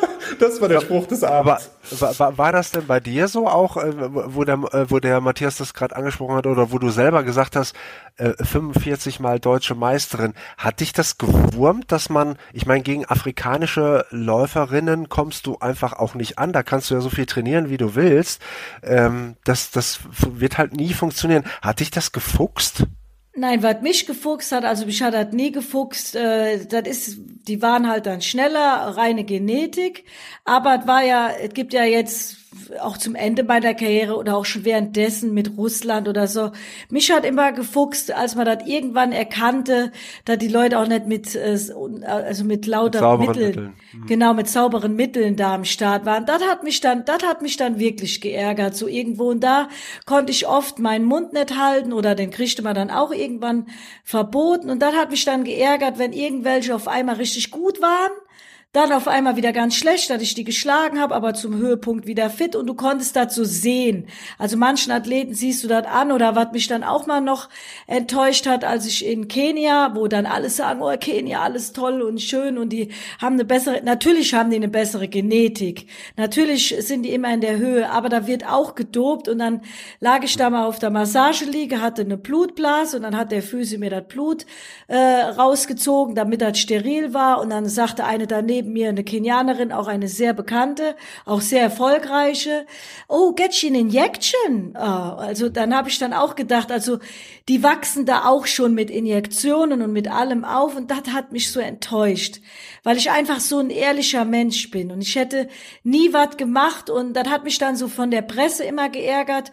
Komm, ihr wisst doch, das sind vielleicht nicht alle sauber, aber dann schlagt doch nicht auf den deutschen Läufern so rum, dass sie hinterherlaufen. Freut euch doch lieber, dass überhaupt mitlaufen. Und da habe ich mich auch, ich habe das akzeptiert, ich habe mich dann eher immer über die Presse aufgeregt, die einen dann so schlecht gemacht haben, dass mal wieder nichts gerissen und da nichts geschafft. Und dann habe ich immer gedacht, seht ihr doch mal zu, dass ihr schon Anfang des Jahres eine hohe Norm müsst ihr schaffen. Dann müsst ihr euch wieder erholen und dann müsst ihr auch wieder beim Höhepunkt fit sein. Und dieses von außen, das hat mich dann immer geärgert irgendwie. Aber ich für mich war immer zufrieden.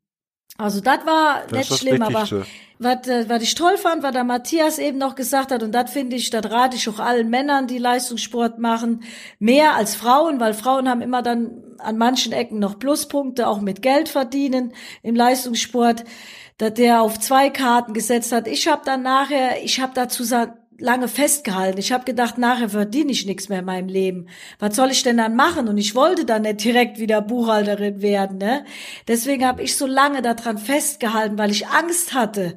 Ich hatte Angst, äh, dass ich irgendwie finanziell nicht mehr weiterkommen würde. Und aus heutiger Sicht weiß ich, das war unbegründet, weil ich heute teilweise sogar besser verdiene als, als Sportlerin. Aber ich hatte Angst aufzuhören. Und die hat ja der Matthias dann nie gehabt, weil der schon nebenher sich was Neues aufgebaut hat. Und das würde ich heute auch jedem empfehlen. Und dann kann man auch irgendwann entspannt aufhören. Und ja, das hat vielleicht auch der, ähm, jetzt sind wir nochmal beim Rossberg, der hat bestimmt auch nebenher schon was aufgebaut.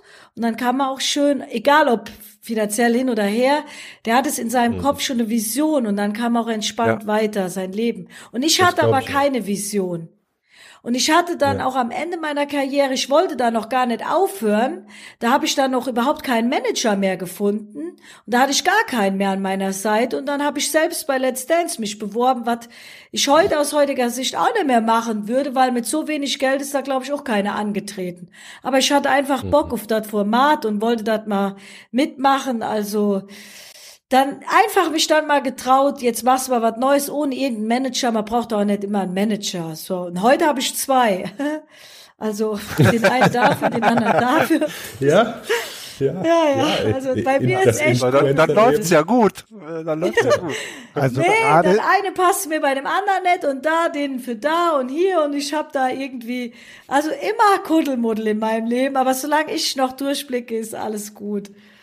Ja besseren Ausblick als das, was ihr jetzt die letzten zehn Minuten besprochen und gesprochen habt, gibt's gar nicht auf die nächste Ausgabe. Da ist ein Spielerberater dabei, da ist eine Literaturagentin ja. dabei und mhm. da ist einer dabei, der unbedingt Fußballer werden wollte, der nach Deutschland ausgewandert ist und darüber ein Buch geschrieben hat. Also die sollten sich die Folge von heute anhören, wahrscheinlich alle und haben dann auch irgendwie irgendwo ein Erfolgsrezept.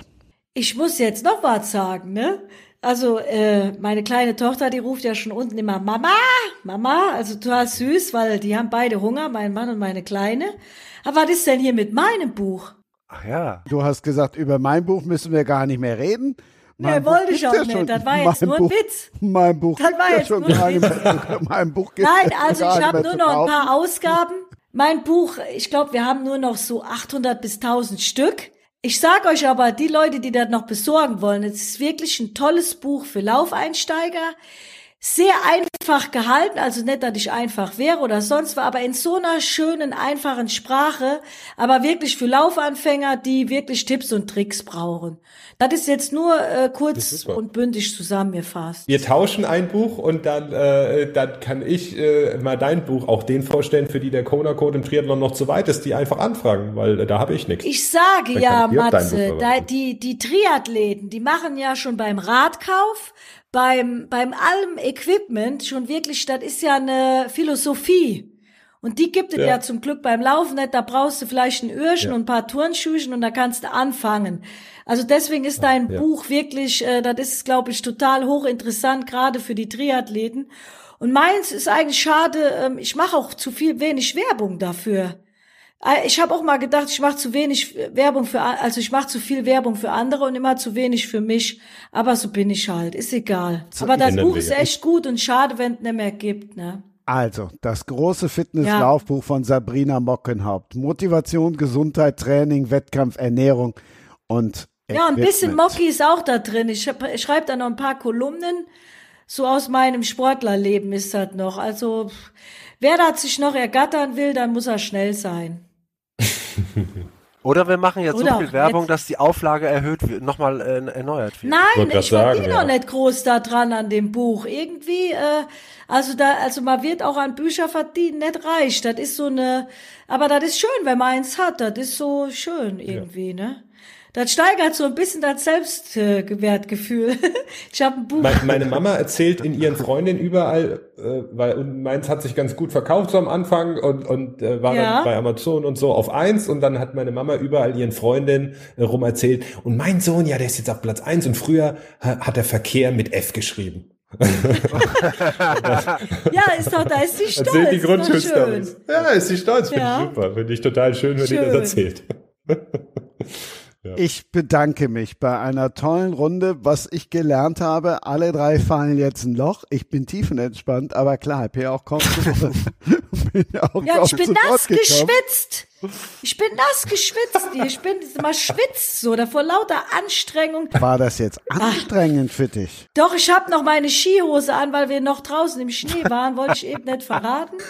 Äh, ich sitze hier in der voller Montur und ja, ich bin nass geschwitzt, ich muss gleich erstmal duschen. Mein Mann würde jetzt sagen, viel zu viele Informationen. Aber egal, ich drehe jetzt so richtig auf, hab da noch ein paar Fragen.